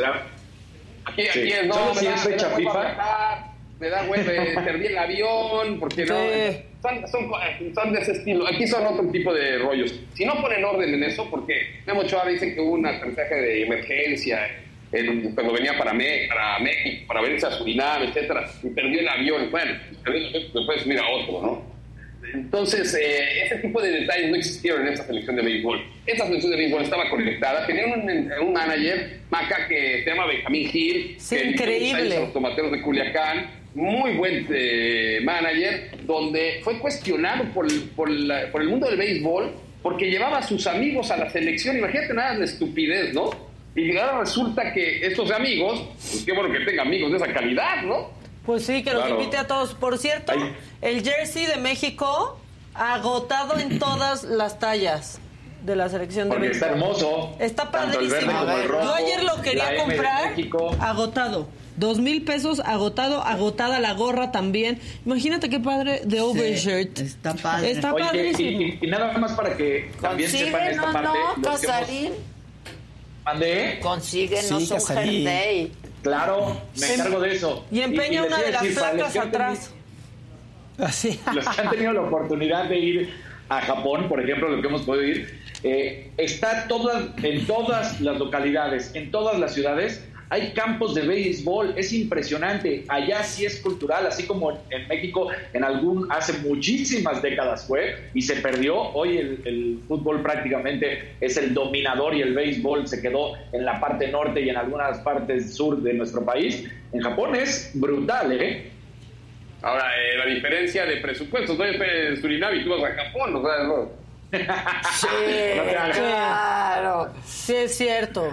Eh, Oye, y no- antes de que nos vayamos, no, no quiero dejar de pasar que ayer Jos Verstappen, el papá de Max Verstappen, muy mal, ¿no? Mientras que los eh, Helmut Marco, ya también habíamos platicado de, eh, de, Chris Horner, que había hablado bien de Checo Pérez, sale Jos Verstappen, que ya habíamos visto su carita muy molesto, diciendo, esto no va a volver a suceder, que no se ande acostumbrando Checo, fue por nuestro error, fue porque nos falló el coche y por eso no pudimos ganar, pero si no, seríamos los ganadores. Entonces me parece que mejor le digan al papá que se calle, que se abstenga de estar diciendo estos comentarios, que solo crean un ámbito pues bastante desagradable. Si ya las cosas están ríspidas, pues con palabras como la del papá, pues terminan eh, creando un problema, porque además... ¿Por qué le haces caso a ese señor? A ese señor ya... Pobre, pobre baboso, o sea, que quiere defender a su niñito. Ustedes del kindergarten, a ver, el Checo ganó con personalidad Sí, o sea, con todo el respeto al papá de Max Verstappen, que se vaya y se meta lo que le pueda entrar por donde le quepa. O sea, la verdad. Uy, no, ya, ponte 36 horas, que no ve esto Jos Verstappen. Oye, pero ya que se siente ese señor, ¿no? ya, que se siente ese señor, sí. Pero la realidad está pasando, Adela, Maca, el deporte mexicano me parece un muy buen momento en esto, ¿no? Con lo de Checo, con lo que está pasando con la selección de béisbol Ahora vamos con lo que está pasando con Alexa Gross. En fin, ha, habido muy buenos detalles al inicio del año y donde está eh, recuperándose, esperemos, ¿no? Ojalá el fútbol. Hoy, mira, yo hacía una comparativa ayer, ¿no? Está en el estadio este de 3.500 personas. El último partido de México fue en noviembre en Lusail. ¿Recuerdan? Reportamos cómo fue eliminado México, etcétera. Un estadio imponente, 90 mil personas, un ambiente sensacional. Hoy están en una maldita locación que de verdad es penoso. Es penoso jugar fútbol aquí, pero lo tienen que hacer y, lo, tienen que ganar y tienen que empezar un camino que tiene que ser de éxito y de control y de disciplina y que se acaben las divas y que empiece el fútbol a regenerarse. Esta es la gran oportunidad a partir de este día. Suscribo. Totalmente. No que les importe lo que yo piense, pero, apoyamos. Estás muy bien, Ade, pero veamos la gran diferencia. Es el deporte que no necesita de la CONADE. Otra vez, volviendo a decir esa misma situación, ¿no? Ah, no, no, espérame, espérame. Tampoco el béisbol, ¿eh? Tampoco el béisbol es todo de la CONADE. No, no, por eso digo. O sea, los ah, la CONADE tiene. ¿Sabes cuánto gana, ¿sabes cuánto gana Julio Urias al año? 16 millones de dólares. ¿No? El pitcher que iba a tirar hoy este Julian Wagner gana 17, 70, millones de dólares acá de firmar con los Phillies de Filadelfia. Pero es que mira. con eso, se lo, eso, eso lo gastan en panfletos, en robársela ni el dinero. Así mero. Por eso digo que es el deporte que no necesita de la CONADE, que es quien le ha hecho tanto daño ahorita al, al deporte mexicano, ¿no? Vámonos. Vámonos. Vámonos. Y, Oye, y nada más para que también un hecho, un momento histórico y que Ade va a estar un poco triste, pero después de 18 años que rompió marca de tantos tiempos, de tantos años en el top 10, Rafa Nadal sale del top 10, por supuesto, porque no había jugado desde la lesión en enero. Y, y, esto es histórico, ¿eh? 18 años estuvo dentro del top 10 y sale, pues sí, porque no lo había conseguido. Nadie había estado tantos años consecutivos dentro del top 10. Pues sí, ni modo, así es la vida. Así es la vida. Cuando se acaba. Se en un ranking No, o en un ranking en primer lugar. Exacto. Eso sí. Exacto. Bueno, les mando besos, los veo pronto por ahí. Ay, cuando acabes de desayunar, Casarín. Mañana ya estamos con todo, Adi. Ya estás. Bye, Jerry. Gracias. Nos vemos. Gracias a ti. Gracias. Oigan, esta noche, 7 de la noche, Saga Live con el escorpión dorado. Se puso requete bueno. ¿Y a Claudia dónde te le metiste o qué? La lana que te metiste no es poca ah, cosa. No, que te pusiste celosa pues la verdad, le tiré la ¿por qué le tiraste la onda? Oye, ¿qué piensas de pues otros que también están muy cañones en, el internet. ¿Y ya no vas a regresar a la tele? No. Digo, no, no, no, no. ¿No quieres regresar? A ver, déjame hablar a Ricardo. Oye, ¿qué tal? La verdad, no entiendo, Escorpión, ¿tú cómo sigues teniendo este rollo misógino? Si el Escorpión entrevistara al presidente Ajá. y lo treparan. Te digo que lo has buscado, a punto. lo has buscado, ok. O sea, ¿Qué le preguntarías? ¿A poco el escorpión nunca se ha metido con un hombre? ¿Te gusta reír? delante de mí. Sigues en tu papel de sirena feliz y haces el amor. Uh, o todo conmigo. The most exciting part of a vacation stay at a home rental? Easy. It's being greeted upon arrival with a rusted lockbox affixed to the underside of a stranger's condo. Yeah, you simply twist knobs, click gears, jiggle it, and then rip it off its moorings, and voila! Your prize is a key to a questionable home rental and maybe tetanus. When you just want to get your vacation started by actually getting into your room, it matters where you stay. At Hilton, we deliver your key right to your phone on the Hilton Honors app. Hilton for the stay. Con Verizon, mantenerte conectado con tus seres queridos es más fácil de lo que crees. Obtén llamadas a Latinoamérica por nuestra cuenta con Globo Choice por tres años con una línea nueva en ciertos planes al Nemer. Después, solo 10 dólares al mes. Elige entre 17 países de Latinoamérica como la República Dominicana, Colombia y Cuba. Visita tu tienda Verizon hoy. Escoge uno de 17 países de Latinoamérica y agrega el plan Globo Choice elegido en un plazo de 30 días tras la activación. El crédito de 10 dólares al mes se aplica por 36 meses. Se aplica en términos adicionales. Se incluye hasta 5 horas al mes al país elegido. Se aplican cargos por exceso de uso. Bueno, aplausos porque está aquí Carla Morrison. Ay, gracias. Justo recordábamos, Carlita, que cuando hablamos la última vez, pues fue por radio, estábamos en la radio y fue cuando la tu pandemia. colaboración con Ricky Martin, sí, que estabas muy contentita. Y creo que en París, ¿no? Ah, en Sí, París, estabas en París. Claro, Sí, es que viviste un rato en París, Sí, sí, ¿no? sí. ¿Qué Como tal? casi tres años, pues nada, lo Ay, extraño todos los días. Pero ni modo, hay que trabajar. Pues sí, pues sí. Pero ya no estás viviendo en París, No. vives en Los Ángeles. Sí, en Los Ángeles. Mi ahí tengo mi estudio, mis cositas. Hay un montón de chamba también, está padre. Digo, Los Ángeles no es París, pero está padre también. Sí, el ¿no? calorcito. Sí, sí. Bueno, estaba haciendo todo- mucho frío sí. hace unos días. Sí, ha estado llueve y llueve. Llueve y llueve. Pero hacía falta, ¿eh? Porque Ya no. sé. Sí, luego sí, nomás, sí. luego se enciende de tanto Sí, sol. hubo muchos incendios. Oye, y que estuviste en el Vive Latino y todo Sí. muy bien, ¿te ha ido? Sí, gracias a Dios. sí. Cuéntanos. Pues nada, fue, estuvo ahí, estuvimos tocando el sábado, invité a cantar conmigo a Jimena Sariñana, a Ed Maverick y a Meme de Café Tacuba. Cantamos Eres con mi canción Eres tú. No, increíble, increíble. O sea, la mezclaron La mezclamos, sí, Qué fue padre. muy bonito. Y al día siguiente canté con Elsa y el mar y con los pericos. Ah, mira. Y bien padre, sí. Y siempre padre. con nuevos proyectos, ¿verdad? Sí. ¿En qué, qué estás cocinando? En abril, en abril va a salir una canción que hice O sea, para una ya. película. O sea, en dos ¡Órale! Sí, una película que va a salir ahora este año. ¿Qué pe- de mexicana o qué? Es este es una película que hicieron desde Los Ángeles, pero es de una monjita de Honduras que ayudó a 86 mil niños huérfanos. De su historia es muy bonita. Y me invitaron a hacer la canción de los créditos, les gustó tanto que me dijeron, no, va a ser la canción. De entrada. Queremos como seis versiones de la canción. Y yo, "Ah". ¡Wow! Entonces estoy muy emocionada, sí. Sale en abril. ¿Y, no- y podemos Con adelantar algo no? No, no me dije. Nada. Nada, no me dije. Pero, pero va a valer la pena, va a valer la pena. Siempre vale la pena todo lo que haces.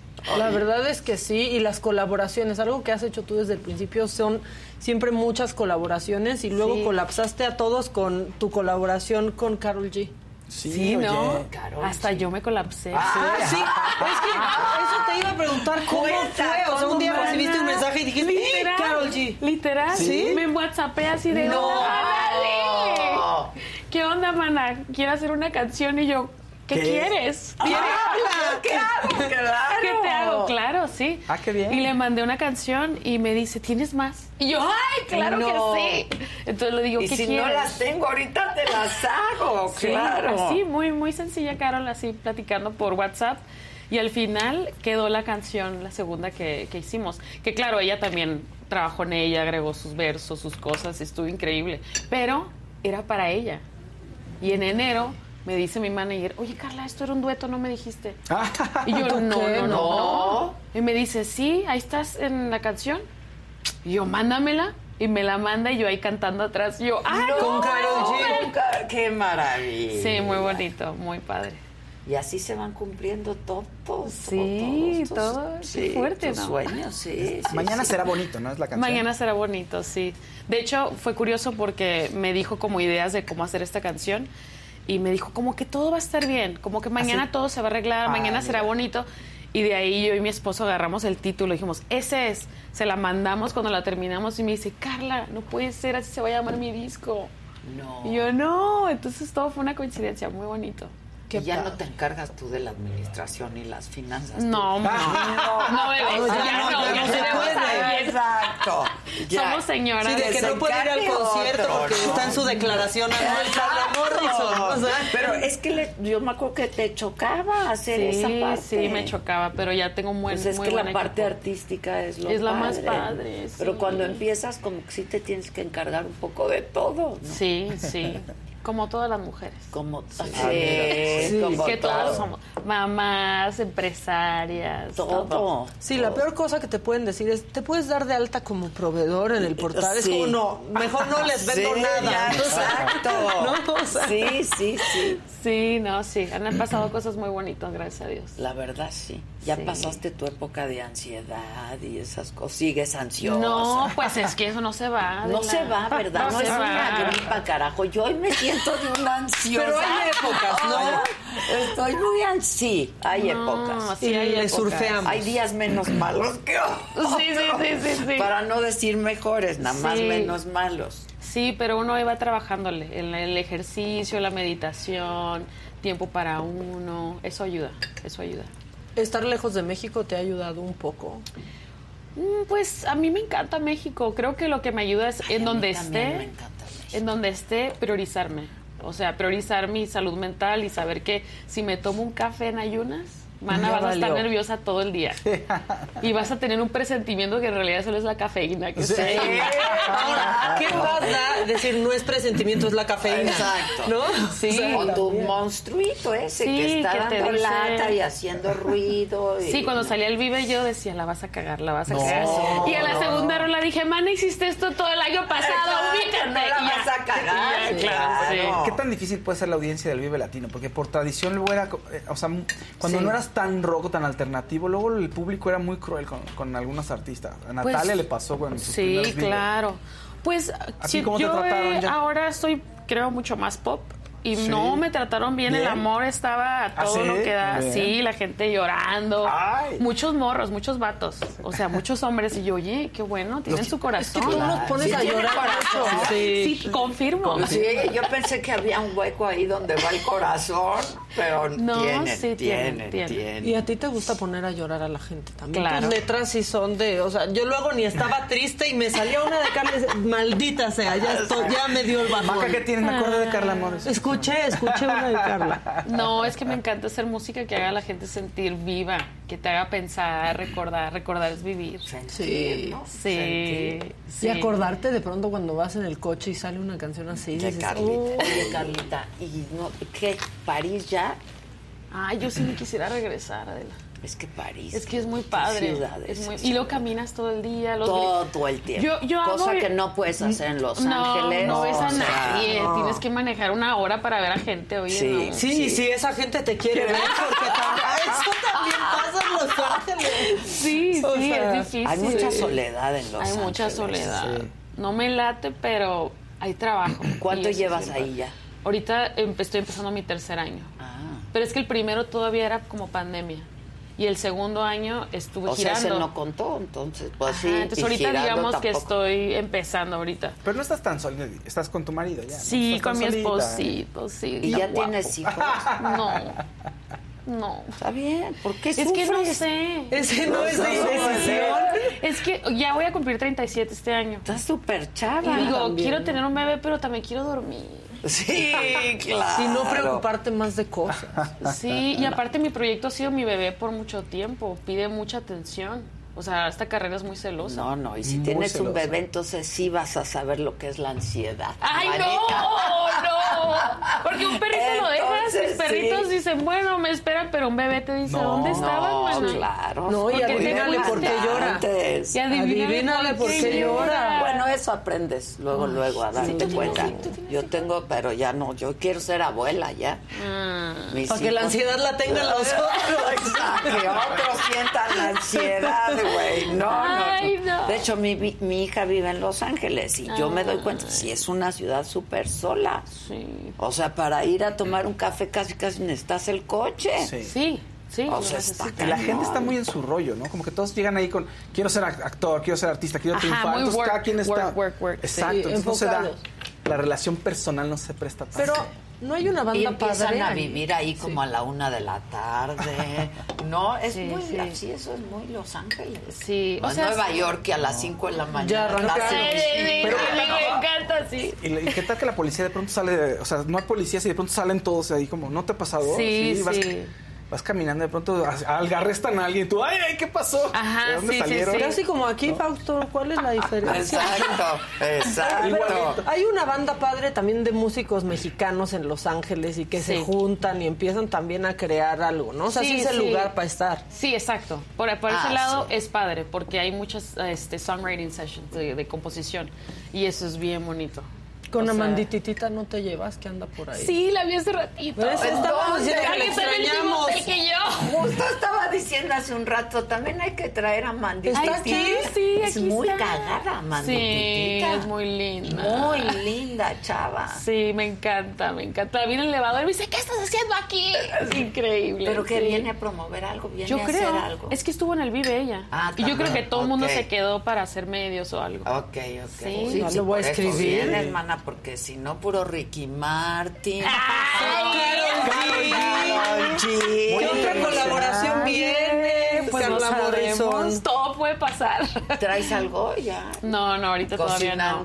Pero me encantaría, claro que me encanta. Yo en el Vive le eché el calzón a todos. Les dije, Muy "Ustedes bien, Claro. rola". Claro. Aquí Es, estoy. es un gran momento para PR también, ¿no? Para ustedes así, atrás del escenario, pues ves a otros músicos, o sea, Sí, para conectar. y aparte porque todos andamos viajando y ahí es donde te Claro. ves, todos estábamos ahí comiendo tacos y Y entonces, Claro. oye, ¿por qué no hacemos una colaboración? Sí, No, claro. pues sí. No, y es la parte divertida de este trabajo, ¿sabes? Hacer música con tus colegas es muy divertido. Aprendes mucho. Qué bueno, y además empezaron a hacerlo mucho. No, Antes no no, se se hacía. hacía. Sí, no, no sé Y si. ahora esto de las colaboraciones Eran muy celosos, sea, ¿no? Los artistas como de, no, ¿qué? Me voy a juntar con él, me voy para acá, ¿no? Y ahorita es como, vamos a colaborar, vamos a compartir, Ay, que nos sí, conozcan. está muy padre, eso me encanta. Pero tú ya, ya naciste en esta época, ¿no? En la época de la colaboración, ¿no? Pues, ¿O no? Michi Micha, ¿eh? ¿Sí? Michi Micha. Cuando saqué mi último disco yo no pensé en colaboraciones, ya luego dije, güey, ¿qué hago? Sí. Pues sí. También el, el género urbano nos hizo, o sea, como que Ah, nos hizo poner una ate- atención ahí, ¿no? Que de pronto sonaban todos en las canciones de todos. Todos. Y eso a Sí. mí me gusta. Sí. A mí me- porque además traes fans de otros y, y así. Sí, se abre muy No se abre padre. muchísimo. Sí, sí. Oye, tienes un documental, ¿verdad? En Netflix. No, no, no. Tengo un documental en YouTube de cuando estaba más chiquita, Ah. pero estoy trabajando un documental nuevo de Ah. mi carrera. Ese todavía no sé cuándo va a salir, pero tenemos años haciéndolo. Años. ¿Y, y va a ser para Netflix o no sabes No todavía? sé, pues, Ah, ok. quieren Al que- mejor postor. Ajá, al mejor postor. Al mejor exacto, postor. Exacto. Ok. Siempre pensando adelante. Ok. Que se aplique Netflix. Que se apliquen. Es que sí, ahorita que decías es que lloro cuando la escucho. Tu música es así, Sí. tristona. Sí, es tristona, pero. No, y luego lloras también de alegría en algunas otras. O sea, es como que me confundes Carla Morrison. De ahora ya estoy feliz, pero con ganas de llorar. Ahora ya me Sí, quedé. Pero ¿sabes qué? Me la aplicaron. El otro día mi esposo me llevó a ver a Adele a Las Vegas por aniversario. Ah, ella viene de Acabo ahí. de verla. No, lloré, lloré. Creo que ella también. Lloré y mi esposo me decía, mi amor, parecía que alguien se había muerto. Porque yo decía, ¡te muera! Y yo como loca, no, increíble. Y, y pues siempre que yo canto, mis fans enfrente están llori, llori, llori. ¿Carla Mira, está? el karma. Sí. Sí, Buen karma, pero karma. karma. Me hicieron llorar. Pero es un concierto, o sea, porque a ver, si te quiere, quieres llorar con todo lo que pasa en el escenario con Adele, cómo se mueve, Ay, pero la banda, sí. pero los violines, o sea, todo. Pero ella es muy divertida, ¿no? es Es un muy concierto muy divertido. ¿Quieres que siga hablando? Es Ah, muy platica y chistosa. todo. Muchísimo. Muy chistosa, muy chistosa. Muy divertida. Me encanta. No, no, me encantó. Pues gran regalo, ¿eh? sí. Ir a verla. Sí, muchos puntos el esposito. Sí. Muchos puntos. ¿Cómo sí. no? El esposito tiene una hija, ¿no? ¿O ¿Mi no? esposito? ¿O no? No, Ah. claro que no. Pues te tenemos una noticia. No, No, ya tenemos que como 11 años juntos. Ah, no tiene nada que no sea tuyo. Sí, no te sí, mi amor, preocupes. sí, No, no, sí, sí, sí. Y me llevó de aniversario y yo estaba feliz, porque aparte ya ves que compraron todos los boletos. En reventa, Y era como, ay, Sí. échate ahí el volado de que sean de verdad o no con los scalpers. Y aparte, ¿qué Y tal se tarda? Y ¿no? carísimo. Carísimo. Y, y no se tardó mucho en que vieras el boleto en la app de Sí. Ticketmaster. Es que eso es un cala... O sea, aquí en México, No, bueno. olvídense de eso. Compras el boleto, pero pues ya es venta secundaria, o sea, reventa, y te aparecen ya en la app un, Un dos día días antes, ajá. o un día antes del concierto. O sea, todo es un Sí. acto de fe. Ah, todo es un tu acto de tarjeta fe. ya está cargada, pero no ves el boleto. Bueno. Y puedes ver cuál es tu lugar, pero pues tampoco tienes ninguna certeza y te dicen, pues eh, en dos días va a estar disponible. Sí, yo todavía dos días antes decía, Diosito, por favor, que sí Que sea sea real". No, y cuando te lo escanean es, por favor, que sí Oye, pero sea real. Algo hay que hacer Sí. con esos conciertos. Yo estoy muy preocupado. Cada vez suben los precios, te pasan estas Ah, cosas. sí. este- Justo estaba diciendo, Fausto, O sea, los conciertos están carísimos. Sí, están car- es que está muy cara la producción. Todos los viajes, todo. Yo iba a ir a España y lo cancelé porque me salía más caro Que lo que ibas a que hacer. lo que iba a hacer. Claro. O sea, era más caro. Los vuelos, todo en realidad subió por lo de la guerra de Ucrania. Ucrania. todo Sí, esto. sí. Pero dijimos, mana, todo lo que acabamos de hacer te lo vas a gastar nomás para ir. No. Y pues Sí. lo tuvimos que posponer. Está Es bien que hagas algo sin ganar, pero que te cueste. pues, Sí. ya está más O sea, el amor al arte tiene sus límites. Sí. Oye, Sí. ¿me puedes hablar un poco de Ricky Martín? Ay, claro. Por favor, háblame de Ricky. No, Ricky es lo máximo. Es lo- Ricky igual que Carol, ¿eh? me manda un mensaje por WhatsApp. Oye, No, ya, yo quiero ver tu WhatsApp. No, no, es O sea, ¿lo tienes en el. WhatsApp? Claro, claro. Y se saludan. y- Sí, el ¿Te manda memes? Exacto, No, claro que no. Pero el otro día me dijo, hay que vernos. Y yo, por andar en friega, me siento tan mal porque no le respondí. No, dile que yo puedo ir en tu representación. Le digo, Adela me dijo. Sí, dile que si no me da una entrevista, estaría Ay, padre sí, ya hacer una entrevista digo. con el Ricky No, es bien lindo, es bien Es lindo. un tipazo. Es Yo las veces que lo he visto, es como todo bueno. Ajá, ¿no? es todo bueno, sí, sí. Todo bueno. Sí, sí, sí. A mí se me olvidaba a veces que estaba con Ricky de, de que platicando de la familia, sus bebés, su mamá. Así como que estás como si nada. Sí, sí, sí. No, increíble, increíble. Tengo que, tengo que escribirle. Si no lo Hay que darle en seguimiento visto. Hay que a darle esas- a seguimiento esas a Ricky. amistades. No, es que me agarró a mí en un momento que andaba en friega y le dije, sí, sí, sí, claro que sí. Y he andado ¿Y corriendo. cómo andas ahorita? Igual, en frío. Sí, ahorita nomás estoy girando este mes y en agosto porque quiero escribir. Ok. Este, en agosto voy a Y hacer cuando mi- escribes ya te clavas y te, Sí, te me encierras y ok. Sí, me encierro. Ayer tuve una sesión con Cristian de RBD Ah. para escribir y bien padre, me- es lo que más me encanta. Son padrísimas esas sesiones, ¿no? Sí. Para juntarte y escribir. Sí, y es lo que quiero hacer ahora en estos cuatro meses y en agosto tengo mi Hollywood Bowl, el primero. ¡Qué en Los padre! Ángeles. Guau. ¡Qué miedo! ¡Qué increíble! 17 mil personas. Hay que ir, No, hay Dios que de mi ir. vida. Pero qué emoción, estoy Sí, muy, claro. muy emocionada. Oye. Y eso es en agosto, porque sí quiero escribir más, hacer más No, cositas. pues ya no nos ahí. vas a hablar después de esto. Ya, Ay, mira, claro ¿Qué, que qué sí. esperanza? si no le contesta Ricky Faust. sí, claro. Si no le contesta Ricky, ¡Qué ¿qué? esperanza! ¡Qué esperanza! No Qué vergüenza. Por favor, no ahorita saliendo le hablas y le dices, mira, estoy muy apenada. Sí, en este momento. Exacto. Pero Adela me hizo recapacitar. Pero claro. No, es que he andado corriendo. Por cierto, que vayas a verlas. Exacto. O yo voy. O yo voy a donde me digan. Ay, sí, no, es súper lindo, súper lindo. Un amor de persona.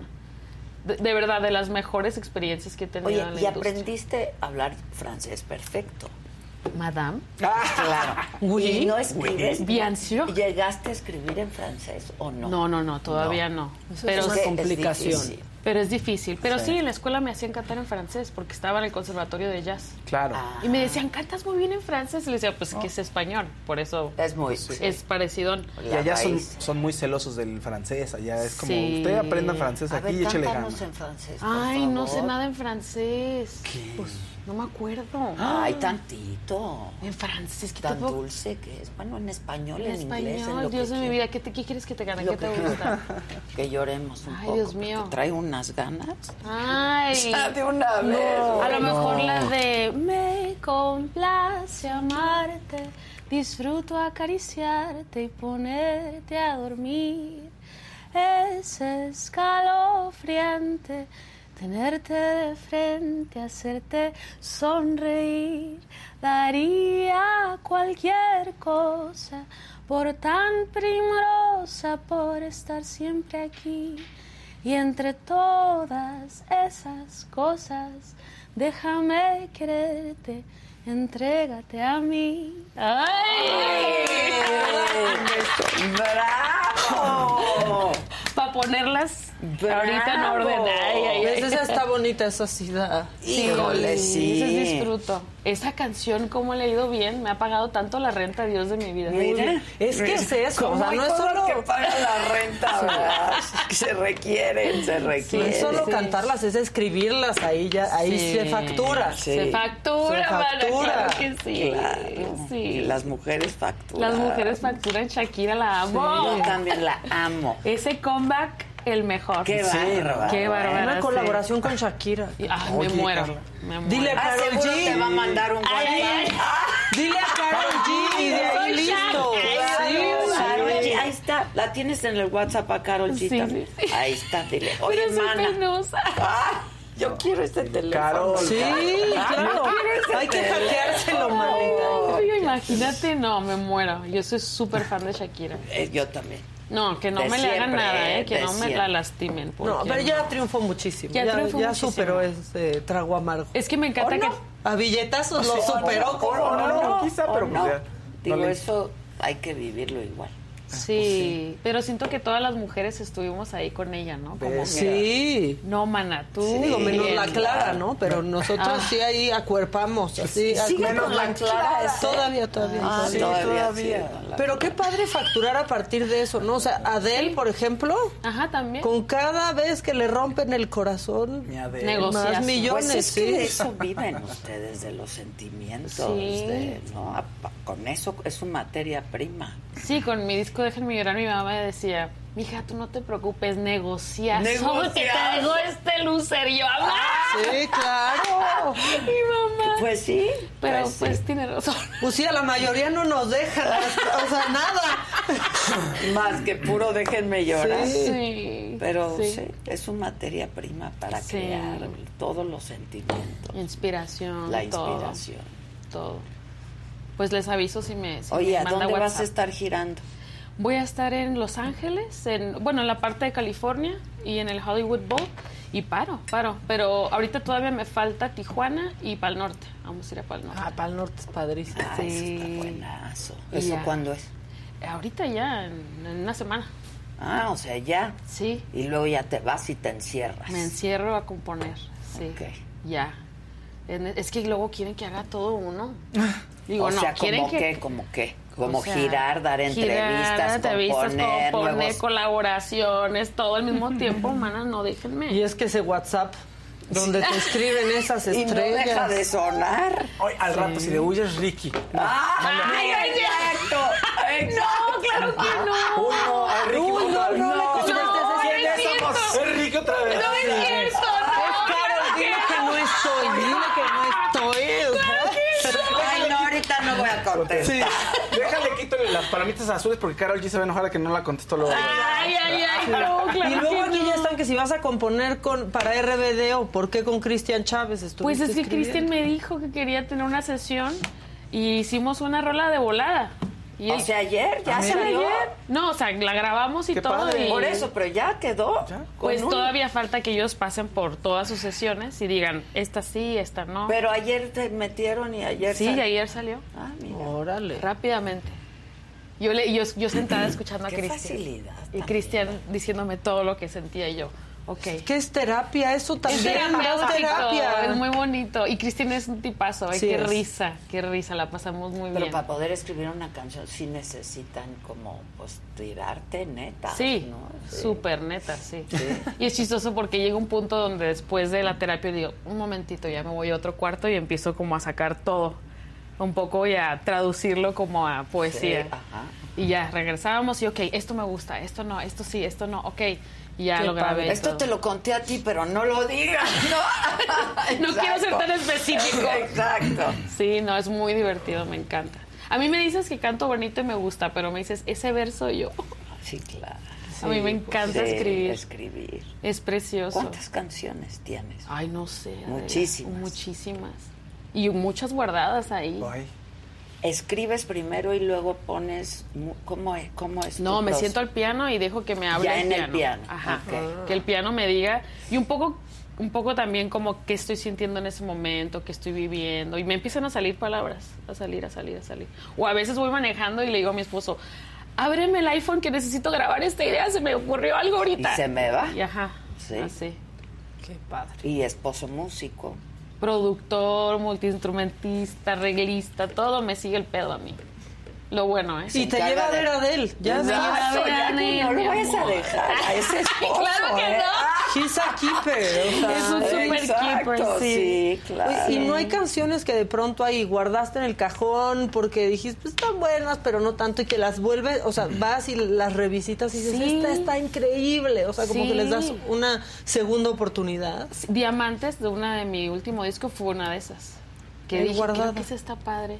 La tengo ahí guardada y la agarré. ¿Pero y- te acuerdas? Sí, me Y acuerdo. dices, a ver, la voy a sacar, a ver. Yo siempre he dicho que mi talento es mi memoria, ¿eh? A mí Ok. Eso es mi verdadero talento, que no se me olviden las Menos cosas. para contestarle a Ricky. Martin. ¡Ay, ya! ¡Ay, Dios mío! No, le voy a ahorita. el celular. Dame el celular, ahorita le mando un audio. Sí, la verdad, así traigo Eso eso, no en se la cabeza. visto. No, no lo dejé en visto. Le dije, no, no, no, le dije, hay que vernos, claro que sí. Pero ya no le dije, ok, ¿cuándo? Ok. Eso fue, porque he estado en friega. Bueno, pero ahorita Y la Carol no me dejaba, la Carol de que vamos a hacer. Que acaparó, Acaparó, acaparó, que mañana será bonito, que la fregada. Y yo, bueno, pues. que si ya le vas a entrar más al género urbano después de Carol G. Ay, no diciendo. sé, le voy a entrar al género que quieran. ¿Todo te gusta? Claro, sí. Sí, es que es música al final Claro. del día. La música está chida para todo tipo de momentos. O sea, tiramos party con Carol G. Claro, claro. Y nos ponemos tristes con Adele. Sí. Y nos Y ponemos. contigo. Y contigo, sí. Y nos contigo. ponemos perras con Dualipa y de todo. Sí, pues sí. Sí, claro, me encanta. Oye, ¿va a seguir? ¿Ya, ya averiguaste bien si va a seguir Adele? o Parece no? que va a estar a partir de junio otra vez y que quieren que dure hasta que sea pues el Gran Premio de Las Vegas y en una de esas ya que se siga hasta diciembre otra vez. Sí, seguro Ay, sí. sí. Si le está yendo bien, seguro la deja. Dicen que estaba teniendo, ella ha tenido problemas con la, La voz, voz, sí. fuertes. Entonces dicen que quizás quería descansar un poco, que con ese concierto, yo iba con una cantante y decía, si yo fuera de él no hablaría en toda la semana hasta el siguiente concierto. Yo me enteré que ella no habla como tres horas ¿Sí? antes ¿En del serio? show. No habla. Yo estoy platique y platique antes del show. Y dicen que no. Yo vocalizo, pero antes estoy, ja, mana, ja, ja, ja, y en el glam, risa y risa. Dijeron, no, Adele, no. No, y que no vocaliza y que usa como calentamiento Hello, que es con la que abre. Ah. También dicen, "Eh, qué perra. O sea, qué pero qué No perra. manches, ese es su calentamiento. Hello. Hello, ¿es un calentamiento? Sí. No me digas. Este dato te va a dar risa a ti. Estaba viendo, hay un documental que son los 30 momentos más importantes de Adele, que vi en YouTube porque todavía no está disponible en Netflix aquí. Y entonces que Hello iba a ser Hello Misery en lugar de It's Me. Y dijo, no, ya me dio mucha pena de plano hacer una canción que dijera Hello Misery. Y entonces le cambió la, la línea y dijo Hello It's Me. Pero originalmente era Hello Misery. Y es muy Wow. Carla Morrison también. Pues todas pasamos por lo mismo. Sí. Puede ser Adele o quien sea que pasamos por las mismas miserias. Ay. Te quiero presentar a alguien que es súper fan tuya. Ay, Dios mío. ¿Dónde ¿quién? está Kat? Es nuestra abogada de cabecera y aquí. ¿Tú también eres fan? Soy su abogado. No. Soy su abogado, ya la conozco. Claro. Y que Claudia también es súper fan de la fan, sí. Morrison. Claudia Aguilar, ¿cómo estás? Pues vente, tienes prisa. Súper fan. Pues según, tenemos prisa, Ah, sí, tenemos prisa. sí tiene. Hola. Ay, bueno. Bueno, tantito. Vamos a aprovecharla porque. Ay, ay, ay, no. Sí. ¿A dónde? Pues, donde, Entonces, ¿de qué, qué le representas? Pues tuvo algunos, tuvo algunos temas administrativos y yo le ayudé. Ah, él se encarga de la administración y finanzas, no. Más bien yo soy lado punitivo. Ok, Sí. ok, Sí. ok. Sí. ¿Cómo estás, Claudia? Que te quiere ver aquí la Morrison. Hola, yo feliz. Que No puede ni hablar la abogada de emociones. Ay, no, ¿dónde está? Yo te la presento luego, es mi amiga. No puedo hablar mire, de la emoción. Es que está en Oaxaca. Ay, me la. Tiene hipo. Sí, tiene hipo. Si quieres, quita el video y lo hacemos por puro audio. Sí. ¿Qué tal la de él, eh?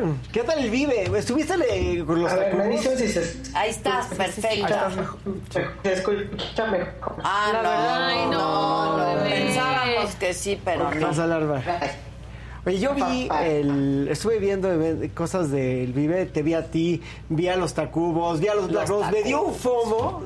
Dije, qué bárbaro. Pero qué cansancio un vive, ¿no? Imagínate Sí, ir. Es que, hay, es, que es que hay que ir en helicóptero y ¿Se un han dado cuenta nada que lo de hoy es el FOMO? Sí. Sí. O sea, todo es el FOMO. Sí, sí, así es. Yo por lo general soy el que provoco, el- yo provoco fomo. Bueno, a mí luego me da yomo, ¿eh? También. Yo, yo missing out, ves claro, unas cosas, claro, perfecto claro. que me lo perdí. Sí. Oye, eso me Ah, gusta. Sí, sí da. Me encanta. Casi todo da yomo, pero... Sí. Oye, me estaba acordando de una cosa. Pero lo que nos mueve a todos hoy en día es el, el FOMO, FOMO. sin duda. Hablando de Adele, Adele compró la casa de Sylvester Stallone en Beverly Park. Vive ahora ahí. Ah, Y tengo una historia de esa casa que te las puedo compartir si quisieran. A ver, dale, Esa claro. casa, eh, Beverly Park es, un, es una comunidad cerrada entre Beverly Hills y Bel Air, donde viven varias personas. Pues, de- un requisito es tener mucho dinero. Y un día, y, y la mitad de Beverly Park la hizo el cuñado de Alan, de un amigo nuestro, Ah, sí, pues sí, lo sí. Entonces, un día me estaba dando un tour por ahí y me enseña la casa de Sylvester Stallone que afuera tenía una escultura horrenda de un caballo. Horrenda. O sea, una cosa horrible. Era la Sylvester la ca- sí, Stallone. Sylvester Stallone. Una- sí, pero una cabeza de caballo, pero de veras feo. de- Horrible. Feo de veras. Entonces le digo, ¿qué onda? Me dice, ¿quieres ver la historia de esa cabeza de caballo? Dice, sí. Todos los vecinos querían destruir la cabeza del caballo de Sylvester Stallone porque, pues, de Italian Stallion. Claro. O sea, o sea, como que no va con nuestra onda de aquí de Beverly Park. Entonces estaba peleando con los vecinos. Pero resulta ser que la casa de al lado, de, que le acabó comprando Sumner Redstone, este, la iban a vender y el que la quería comprar era una persona que tú seguramente ubicas muy bien, Shug Knight, que es un delincuente. Es el que ah, se supone el Death Row, ¿no? Exacto, el que asesinó Records. a Tupac Sí. y, a, y a Biggie, que era un gángster de lo peor. Cuando tenía dinero y no se en la cárcel la quería comprar. Productor de grandes raperos. Sí, y todo el mundo estaba infartado que no le querían vender la casa a Shug Knight. Y llegó Sylvester Stallone y compró la casa para que no viviera Shug Knight. Entonces cuando le volvieron a decir que tenía que pues llamaban destruir el su caballo, estatua del caballo, caballo. No, dijo, por yo salvé la colonia. Claro, tiene razón. A mí dejan mi caballo en paz. Sí, y se la acabó vendiendo después a este cuate, Sumner Redstone, que era el dueño de, entre muchas otras cosas, MTV. Que de tu conducta después resulta deplorable. Estoy leyendo el libro, está muy bueno, se los recomiendo mucho. Pero en fin, esta es mi historia. Fíjate qué chiquito es el mundo, puros amigos aquí, Famosos, el abogado. sí. No, Así es. sí. Decía Aristóteles que en las cúpulas los que, que los, los perdón que los valores en las cúpulas nos vemos a los ojos entonces la más talentosa con el más carismático con la más con la más inteligente Detengan ahí.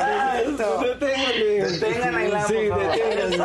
Sí. Dejo. Viene Si quieren me voy. ¿eh? Si quieren me voy. No, ¿y a dónde? No, ¿Te, quieres ir al canal de al otro canal. Como ya sabemos. No, no me vuelvo a ningún lado. A donde te tratan no también. no. Oye, está inquieta, Carlita, porque se tiene, te tienes Sí, que ir, me tengo ¿verdad? que Pero ir. saluda a Claudita Aguilar. Claudita, ¿dónde estás? Estoy en Oaxaca. Ah, ya te Carla, soy escuchamos tu- super fan. Ay, Muchas bebé. gracias. Que- lástima que no estuve ahí, pero mi abuelo cumple 95 años, por eso estoy acá. Pero ya nos invitó al Hollywood Bowl en agosto, Sí. que está, es el mejor venue tal vez del mundo. Vamos al Hollywood, si los invitas. Vénganse. Vamos a ver- a Vénganse el 12 de agosto, va a estar muy padre. Ándale, vamos. Bueno, ahí estaremos, seguro. Siempre decimos que vamos a Y los no vamos. lugares y no vamos. Sí, yo me enfoco. Como tú cuando quedas de ver a Ricky, Carla. Así. Como cuando Carla queda de ver a Ricky no pone fecha. Exacto. No, es que, que quede claro, sí le dije, hay que vernos, lo que no le he dicho es... Sí le contestó, ¿Qué onda ya? sí le contestó. No hay que vernos ya la próxima. Pero ahorita le voy a escribir. Por favor. ¿Le puedes hablar de mí? Y le digo, hablando en serio. Sí, sí, yo sí. estuve con Adela y fíjate, Adela te ama, güey. y te quiere ir a Invítalo al. Hollywood Bowl y vamos todos. Ay, sí. Ahí jangueemos Y le vamos a tocar a Adele en su casa en Beverly Hills. Ya armamos el plan. Y la armamos. Una carne asada de volada. Sí, en friega. Bueno, pues entonces sigues girando y ahí te vamos a ir a ver. Sí, Ok. sí. Me eh, esperan con mi canción en abril. Y pues nada, ahí estamos en contacto Bueno, siempre. pues, yo no tengo tu WhatsApp. Ahorita te lo paso. Ok. que Ahorita te lo paso. Ay, Gisela, que me lo deje. ya. Que sigan los éxitos. Gracias, Gracias, bebé. Carlita. Muchas gracias. Gracias. No, al contrario, muchas Ay, gracias. no, hombre, Ay, ustedes, a ustedes. Que sigas muy No, bien. hombre, ustedes, Dice Susan que sigas componiendo canciones para gorditas con jeans Levi. ¿Cómo? No sé, sí me dice. ¿Qué hice con gorditas de Jean Levi? Que si no haces que si no haces canciones para gorditas con jeans. Ah, bueno. Pues para todas, güey. Todas con jeans y sin jeans. todo en jeans. Carlita, con qué gusto. Dile que sin. Ay, Exacto. Mejor- de hecho, mejor sin. Gracias, bebé. Bye, mana, bye. ¿Qué onda, Clau? Ilan, ¿Cómo, ¿cómo, están? ¿Cómo están? Pues muy contentos. Mira, empezó a menos el día. Empezó menos, te vi llegar muy contento, Kat. Es que hace mucho que no veía a Carla. Me da mucho Ay, gusto verla. a mí también. No, mira, tú vives aquí. Entonces a ti nunca te extraño. Ocasiones esto una, un, un poco de Terapia. de terapia, de Está muy fuerte la semana. Está ¿eh? muy Está fuerte la semana, pero está mejorando. Todo está mejor. que, alguien, que alguien me haga un apapacho, algo. Oye, a pesar de que perdieron nuestros mexicanos ayer Ay, la semifinal, Sí, oigan, pero qué partidazo, ¿eh? Sí, qué, partidazo. sí. La verdad es que hicimos hicimos magia con lo que teníamos. Los relevos fallaron. Cuando entró ese Cruz, Sí. se nos vino la noche. Jesús Cruz. Sí, Jesús la verdad. Yo decía, ya sáquenlo. Uno pensaría que con un nombre tan afortunado, ¿sabes? No, no, no. un poquito de ángel. Justo yo decía, Cruz, Cruz. Cruz, Cruz. Sí, pero bueno. Oye, pero fue un partidazo, ¿a poco no, Ilan? Partí. Hasta Gina se, se quedó viendo el base. Sí. Y ya No, acabó mira, tarde, esta- ¿no? esta- Nueve. Estaba en casa de mi abuelo y mi abuelo normalmente se duerme y se echó todo el partido completito. Oye, felicidades a tu abuelo, qué 95 maravilla. años. 95 y está perfecto de salud. Nos presumió su último examen médico. Qué maravilla, felicidades. Muchas gracias, muchas gracias. Lo importante no es ca- qué tan lejos llegas, sino Sino qué tan bien llegas. Sí, lejos. cómo, Qué tan bien llegas. lejos. Sí, estaba muy emocionado ahorita de ver a sus bisnietos y todo. Pues la verdad, claro. este, pues de esos momentos ¿Quieres está tomar? hecha la vida. ¿Qué? Una coca light. ¿Veneno? Veneno. Dos venenos, Por ¿no? favor. Porfa, dos venenos. Pero bueno, para que vean que sí se puede. veneno, dos perdimos venenos, contra uno de los mejores equipos del mundo y perdimos porque la verdad es que se nos acabó la gasolina, pero pues sí Pero se puede. Estuvo bien, sí se puede. ¿Y el Sí. checo, primer lugar. Sí. Y el checo primer lugar. Y sí, también sí se puede cuando le meten lana a un deporte, porque al béisbol, en este sexenio, Pues le es están metiendo oficial. lana, le están haciendo estadios y están apoyando. Ahora, cabe mencionar que nuestro mejor jugador técnicamente no es Randy. mexicano, pero bueno. No, sí es me- porque los mexicanos nacimos donde se nos da la gana, Así es, de acuerdo. Hay harto Así cubano. es, ya lo dijo desde Chabela Vargas. Exacto. Así que, Mucho cubano. así que Pues donde Randy. Arozarena. Ah, ese que, que además era así, la ah, que- estrella. sí, la estrella del que dijo, oye, ese cubano que denle algún Bueno, premio honorífico. en esto estábamos viendo el partido con China, que China nada más, la verdad es que tiene un ojo crítico, hay que tener mucho cuidado con China. Pero llega Barnes y dice, ay, eso no es mexicano. Digo, bueno, pues, pues, digo, igual no habla español, pero, Pero, sí es mexicano. claro. trae- A mí me vale, son Sí. mexicanísimos. Sí. Somos De hecho, metan más a la selección de fútbol también. A ver si Y a, así. y a- y a Rosarena es el, el héroe del momento. Qué bien jugó, Claro, ¿eh? Aparte, ¿qué diferencia? O sea, esos jugadores cubanos a esos médicos cubanos, ¿qué prefieren? No son médicos, Por Maca. eso. Son No, sí son jugadores. No, jugadorazo, jugadorazo. La verdad es que qué atrapador que Gracias, ¿Sabes dónde perdimos el partido, Ilan, en mi opinión? En la Y séptima. Pues aparte de la fatídica séptima, ¿no? Con la decisión del coach cuando mandó eh, a correr de tercera home después del hit que cayó en, Ay, en el jardín izquierdo. o sea, lo, lo tenía que haber detenido ahí. Clau, lo mandó directo Clau al out. Sí sabe de Qué béisbol. bárbaro. Sí sabe de béisbol. Sí sabe- es- yo siempre he dicho que el béis es el deporte de los superinteligentes y lo estamos Bien. constatando con la afición sí. de Claudia al Buah. béisbol. Adiós, Enrique. Burak. No, eh, sí, no todos los aficionados son tan brillantes. Bueno, No. Como Claudia. pero descanse, veía béis todos los días de Todos su los vida. días. Y era brillante. Brillante. Brillante. Brillante. Y ese sí era apasionado del béisbol. Apasionado Y mi tío. Goyo, que es de los hombres más inteligentes que han caminado la faz de la tierra, aficionadísimo Sí, del bueno, béisbol. pero la excepción luego rompe. la Así es, de acuerdo, de acuerdo. Pero bueno, Sí, la excepción rompe la regla, la excepción Pues sí, rompe, pues por completo ¿De qué vamos a hablar? De, de, Norma de- Piña. de- de la quemazón. De la que pasó de Norma Peña, pero pues que arranque Claudia con Viene tema. Clau. Sí, pues mira, la verdad queríamos aterrizar eso, digo, aparte de, de no evocar, bueno, obviamente de hacer una crítica contundente, pero hablar de pues, los límites que deben existir entre la libertad de expresión y cuando se traducen en lenguaje del odio, ¿no? Me parece que son hechos reprobables y lamentables que hemos siempre criticado con independencia de filias y fobias, pero este caso pues es de lo más grave que ha ocurrido yo creo que en últimos tiempos. Qué tibio el Eh, presidente, ¿no? ¿no? En su respuesta. Pues no es tibiez. A Pues es que no regañadientes es tibieza, es como que llamar al pueblo enardecido, ¿no? Eh, y me parece que lo que tendríamos que estar dejando sobre la mesa es la importantísima labor que hacen pues las personas juzgadoras, eh, pues que hacen lo mejor que pueden y que pues la verdad es que ahora sí que me parece que no es casual que se esté atacando justamente ahora la presidenta de la Corte, ¿no? Eh, pues cuando todas las impugnaciones del plan B están sobre la mesa, cuando los plazos para otros asuntos están también sobre la mesa. Entonces a mí me parece que hay que criticar así como con mucha contundencia, porque se vale discrepar o discutir, pero hay que debatir siempre en respeto y sobre todo sin poner en riesgo la vida y la integridad de otras personas, ¿no? Máxime cuando se trata pues de la presidenta de la Suprema Corte de Justicia de la Nación. Toda mi solidaridad con la ministra presidenta.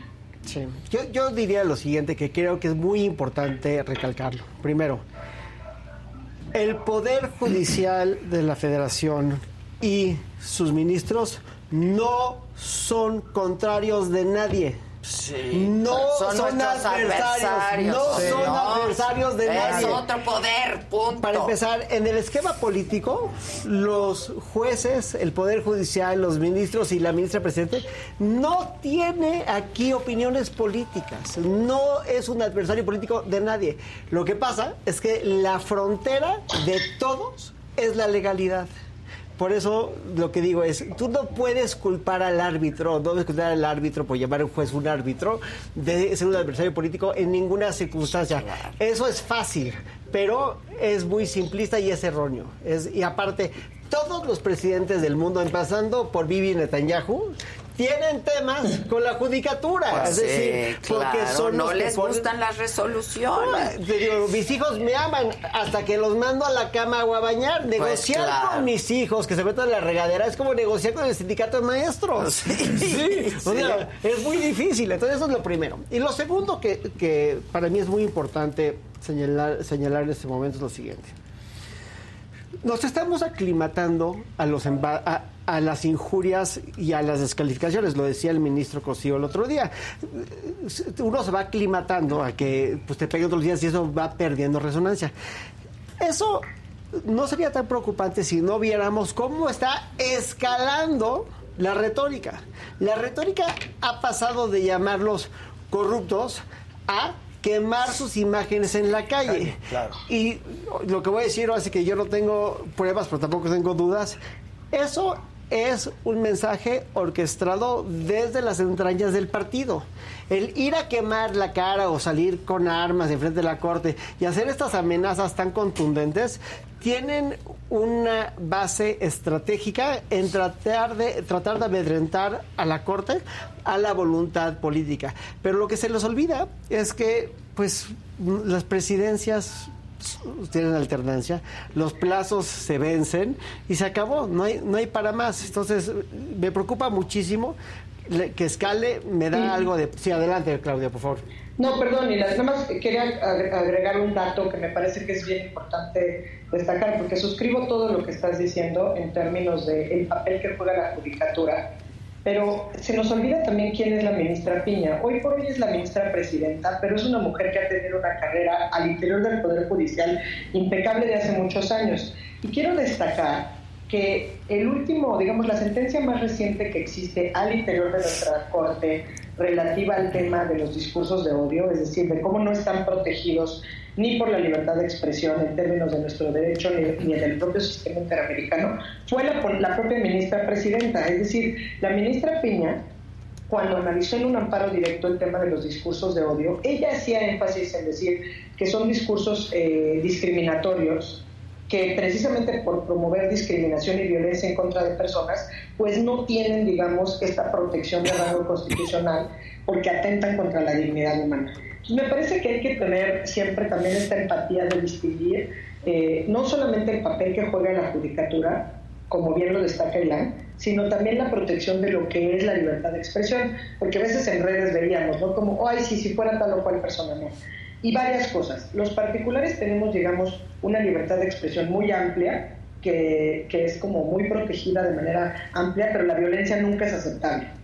Y en el caso inverso, que es justo lo que tú decías, Ilan, cuando se trata de autoridades, en el caso de este discurso de odio que desde el púlpito de Palacio Nacional el presidente no ha soltado desde el 2 de enero básicamente, todas las opiniones son interpretadas como posiciones oficiales. Es decir, nada de que es mi opinión y yo solamente lo dije así. Entonces, siempre se tiene que cuidar lo que se dice y de verdad tenemos que condenar de manera enérgica la violencia que desde Palacio Nacional hace un llamado constante. Perdón, por la interrupción. No, de, hecho, me, me, ubicaste dentro del pensamiento que quería transmitir, que es que tenemos que ser intolerantes con la intolerancia. la libertad de expresión es muy, muy, muy importante. Y tiene ciertas fronteras naturales, ¿no? Pero la principal es que tú no le puedes dar un micrófono enorme a alguien que está propagando odio. Pues claro. ¿no? Ese es el grandísimo problema, ¿no? Eh, sí tenemos que cuidar posiciones poco populares, pero siempre y cuando sean respetuosas, porque la civilidad, nuestra forma de tratarnos, es lo más importante. En una sociedad, la forma en la que nos tratamos es todo, ¿no? Pero bueno, este, eso es parte de, la erosión a las instituciones y la erosión a la confianza que hemos visto en los últimos 20 años. Este, lo vemos con Trump todavía como expresidente. ¿Qué va a pasar hoy? Pues mira, yo creo que le dieron el pitazo y por eso piensa que lo van a que, lo van a judicializar. Creo que esto es una respuesta a una conversación que está teniendo la fiscalía con sus abogados. o sea, tampoco es que sea brujo Trump, ¿no? Claro, claro. Sí, yo lo que creo. Lo presintió. Lo presintió. Están haciendo su chamba. Pues, pero, como decía Al Franken en el Daily Show, decía que me gustó mucho, dice Donald Trump le dio dinero a un artista porno para que no hablaran acerca de su relación sexual y ocho años después seguimos hablando de su relación sexual. Sí, o sea, otro negocio de Trump fracasado. no, más que fracasa, claro. entonces, pues es muy interesante, pero, pero históricamente el ver que se pueda judicializar a un expresidente porque tenga una conducta ilícita, creo que es un precedente muy importante porque esto no tiene tintes políticos, es una investigación que lleva mucho tiempo sobre algo, sobre un tema que inclusive su abogado se fue a la cárcel por esto. Entonces, pues si el abogado se va a la cárcel, ¿por qué no el cliente, no? Sí. Pues claro, el que cometió el delito. Así es. Claro. Pero ya dijo el presidente que nada más por un lío amoroso lo quieren meter a la Ajá. cárcel y es para que no esté en la boleta. Pero explícale Eso que es no es un lío amoroso, dijo AMLO. presidente. Hoy. Eso dijo nuestro. Un lío amoroso. Y- Es que no entiende. El presidente es el único que puede lograr que O sea, sus no fue seguidores. una conducta inapropiada. No, un lío amoroso. Un lío amoroso pagado con dinero ajeno. Pero es el único que puede lograr que sus simpatizantes defiendan a Rusia y a Trump. Defendiendo todos ahora a Trump. Pero lo que pasa es que eh, se sentía mucho más cómodo con Trump como presidente que con Que con Biden como presidente porque le exigen resultados distintos, ¿no? Claro. Yo creo que los El resultados... otro era su amigo. Sí, pero la gran diferencia entre Trump y Biden, si fuéramos a resumirlo algo muy sencillo, es que a Trump lo que le importaban eran resultados migratorios. Y esos son entregables. A Biden lo que le importa son resultados en la lucha, en la lucha contra, Contra la el delincuencia organizada. Esa no es negociable. Esa es mucho menos negociable. No, eso es mucho más complicado. Mira, no voy a entrar en detalles, pero este fin de semana tuvimos un asunto que me cambió dramáticamente mi forma de ver a este país. Una activista norteamericana que lleva 20 años salvando niños en, co- en condición de vulnerabilidad en América Latina, que son víctimas o son amenazados de violencia, lleva 20 años cruzándolos del otro lado de la frontera con familiares de Estados Unidos. Y la detuvió la fiscalía. La- A ella. la La Guardia detuvo. Nacional, la detuvo, sí, la detuvo la fiscalía. La detuvo precisamente por, por un cargo de tráfico de menores.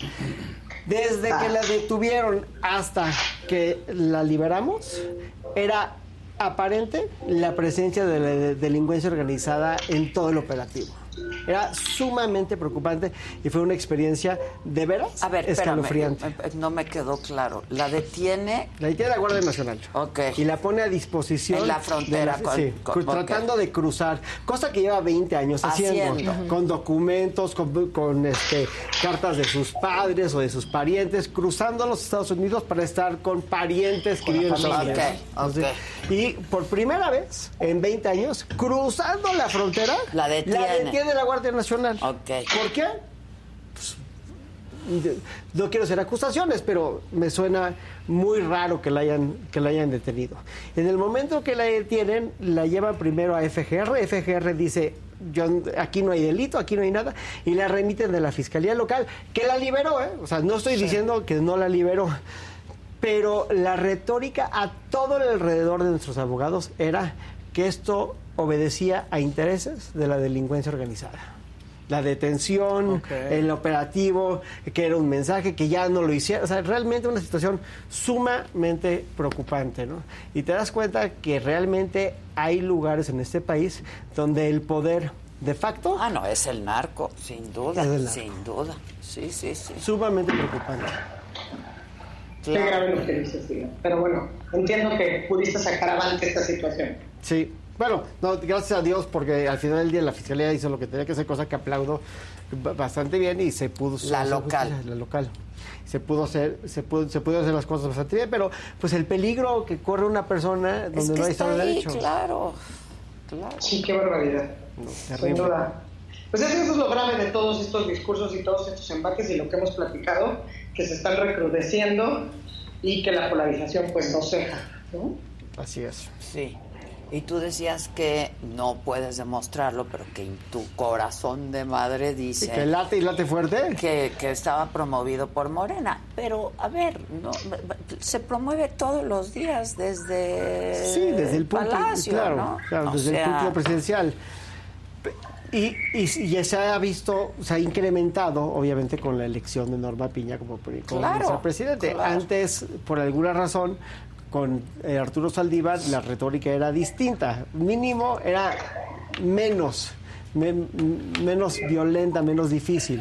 Pero bueno, el- también estamos viendo un momento muy interesante, viendo el contemplando el cambio en el sexenio, siempre el último año, el penúltimo año de los sexenios, el ambiente es mucho más difícil, la gente ya está muy cansada. Y pensando en otras cosas. Hipersensible, ¿no? Entonces, bueno, vamos, es- tam- también obedece a otras cosas. Pues sí. Pero y es- sí porque estamos hipersensibles por otros temas también, ¿no? Sí, pero aparte, digo, a mí yo sigo insistiendo en que es súper condenable y a mí la condena del presidente pues me pareció súper tibia. Eh, Sí, tibia yo creo que ya le estás echando un piropo. ¿no? Tibia, tardía, eh, poco clara, eh, etcétera, ¿no? Y que la dijo porque le preguntaron. Sí, a pregunta sea, expresa claro. de un reportero, la condena, porque le dijeron, ¿qué opina? Pues no, son las mejores formas. Pues la condena, sí, sí, la condeno, ¿no? O sea, no, No le faltó tema. contundencia, pero rigor, pero fuerza, pero todo. Con Todo. eso, yo pensé que con eso tiempo. abriría la mañanera. Sí, ¿no? sa- que saliera ¿Que no de es él. para eso la mañanera? Sí, pero una cosa es lo que dice y otra cosa es lo que piensa. Otra cosa es lo que La siente. mañanera es para su culto al ego. Pues sí. Y constante. Sí, la feria de las vanidades. La hoguera. La hoguera de las La hoguera, La de- hoguera la de hoguera las de las vanidades. Bueno, pues gracias, Clau. Les mando un Disfruta, abrazote a todos. Nos vemos por disfruta martes. a tu abuelo y felicidades. Sí, no, pues ya voy de regreso, pero Ah, ya fue la fiesta. Qué bueno, qué bueno. Pero bueno, un No. abrazote a todos y Bye. gracias por la paciencia. Al ¿no? contrario, dimos regalote con la Morrison. Sí, Sí, qué qué, pa- padre canta. Qué buena onda. Es bien buena. Muchísimas gracias. Bye. Gracias, Katz. ¿Hablamos? Ahorita hablamos. Hablamos. Bye, que pasen un buen día. Los espero hoy, 7 de la noche, Saga Live, en este mismo canal de la saga, El Escorpión Dorado. Se van a divertir. Y pues.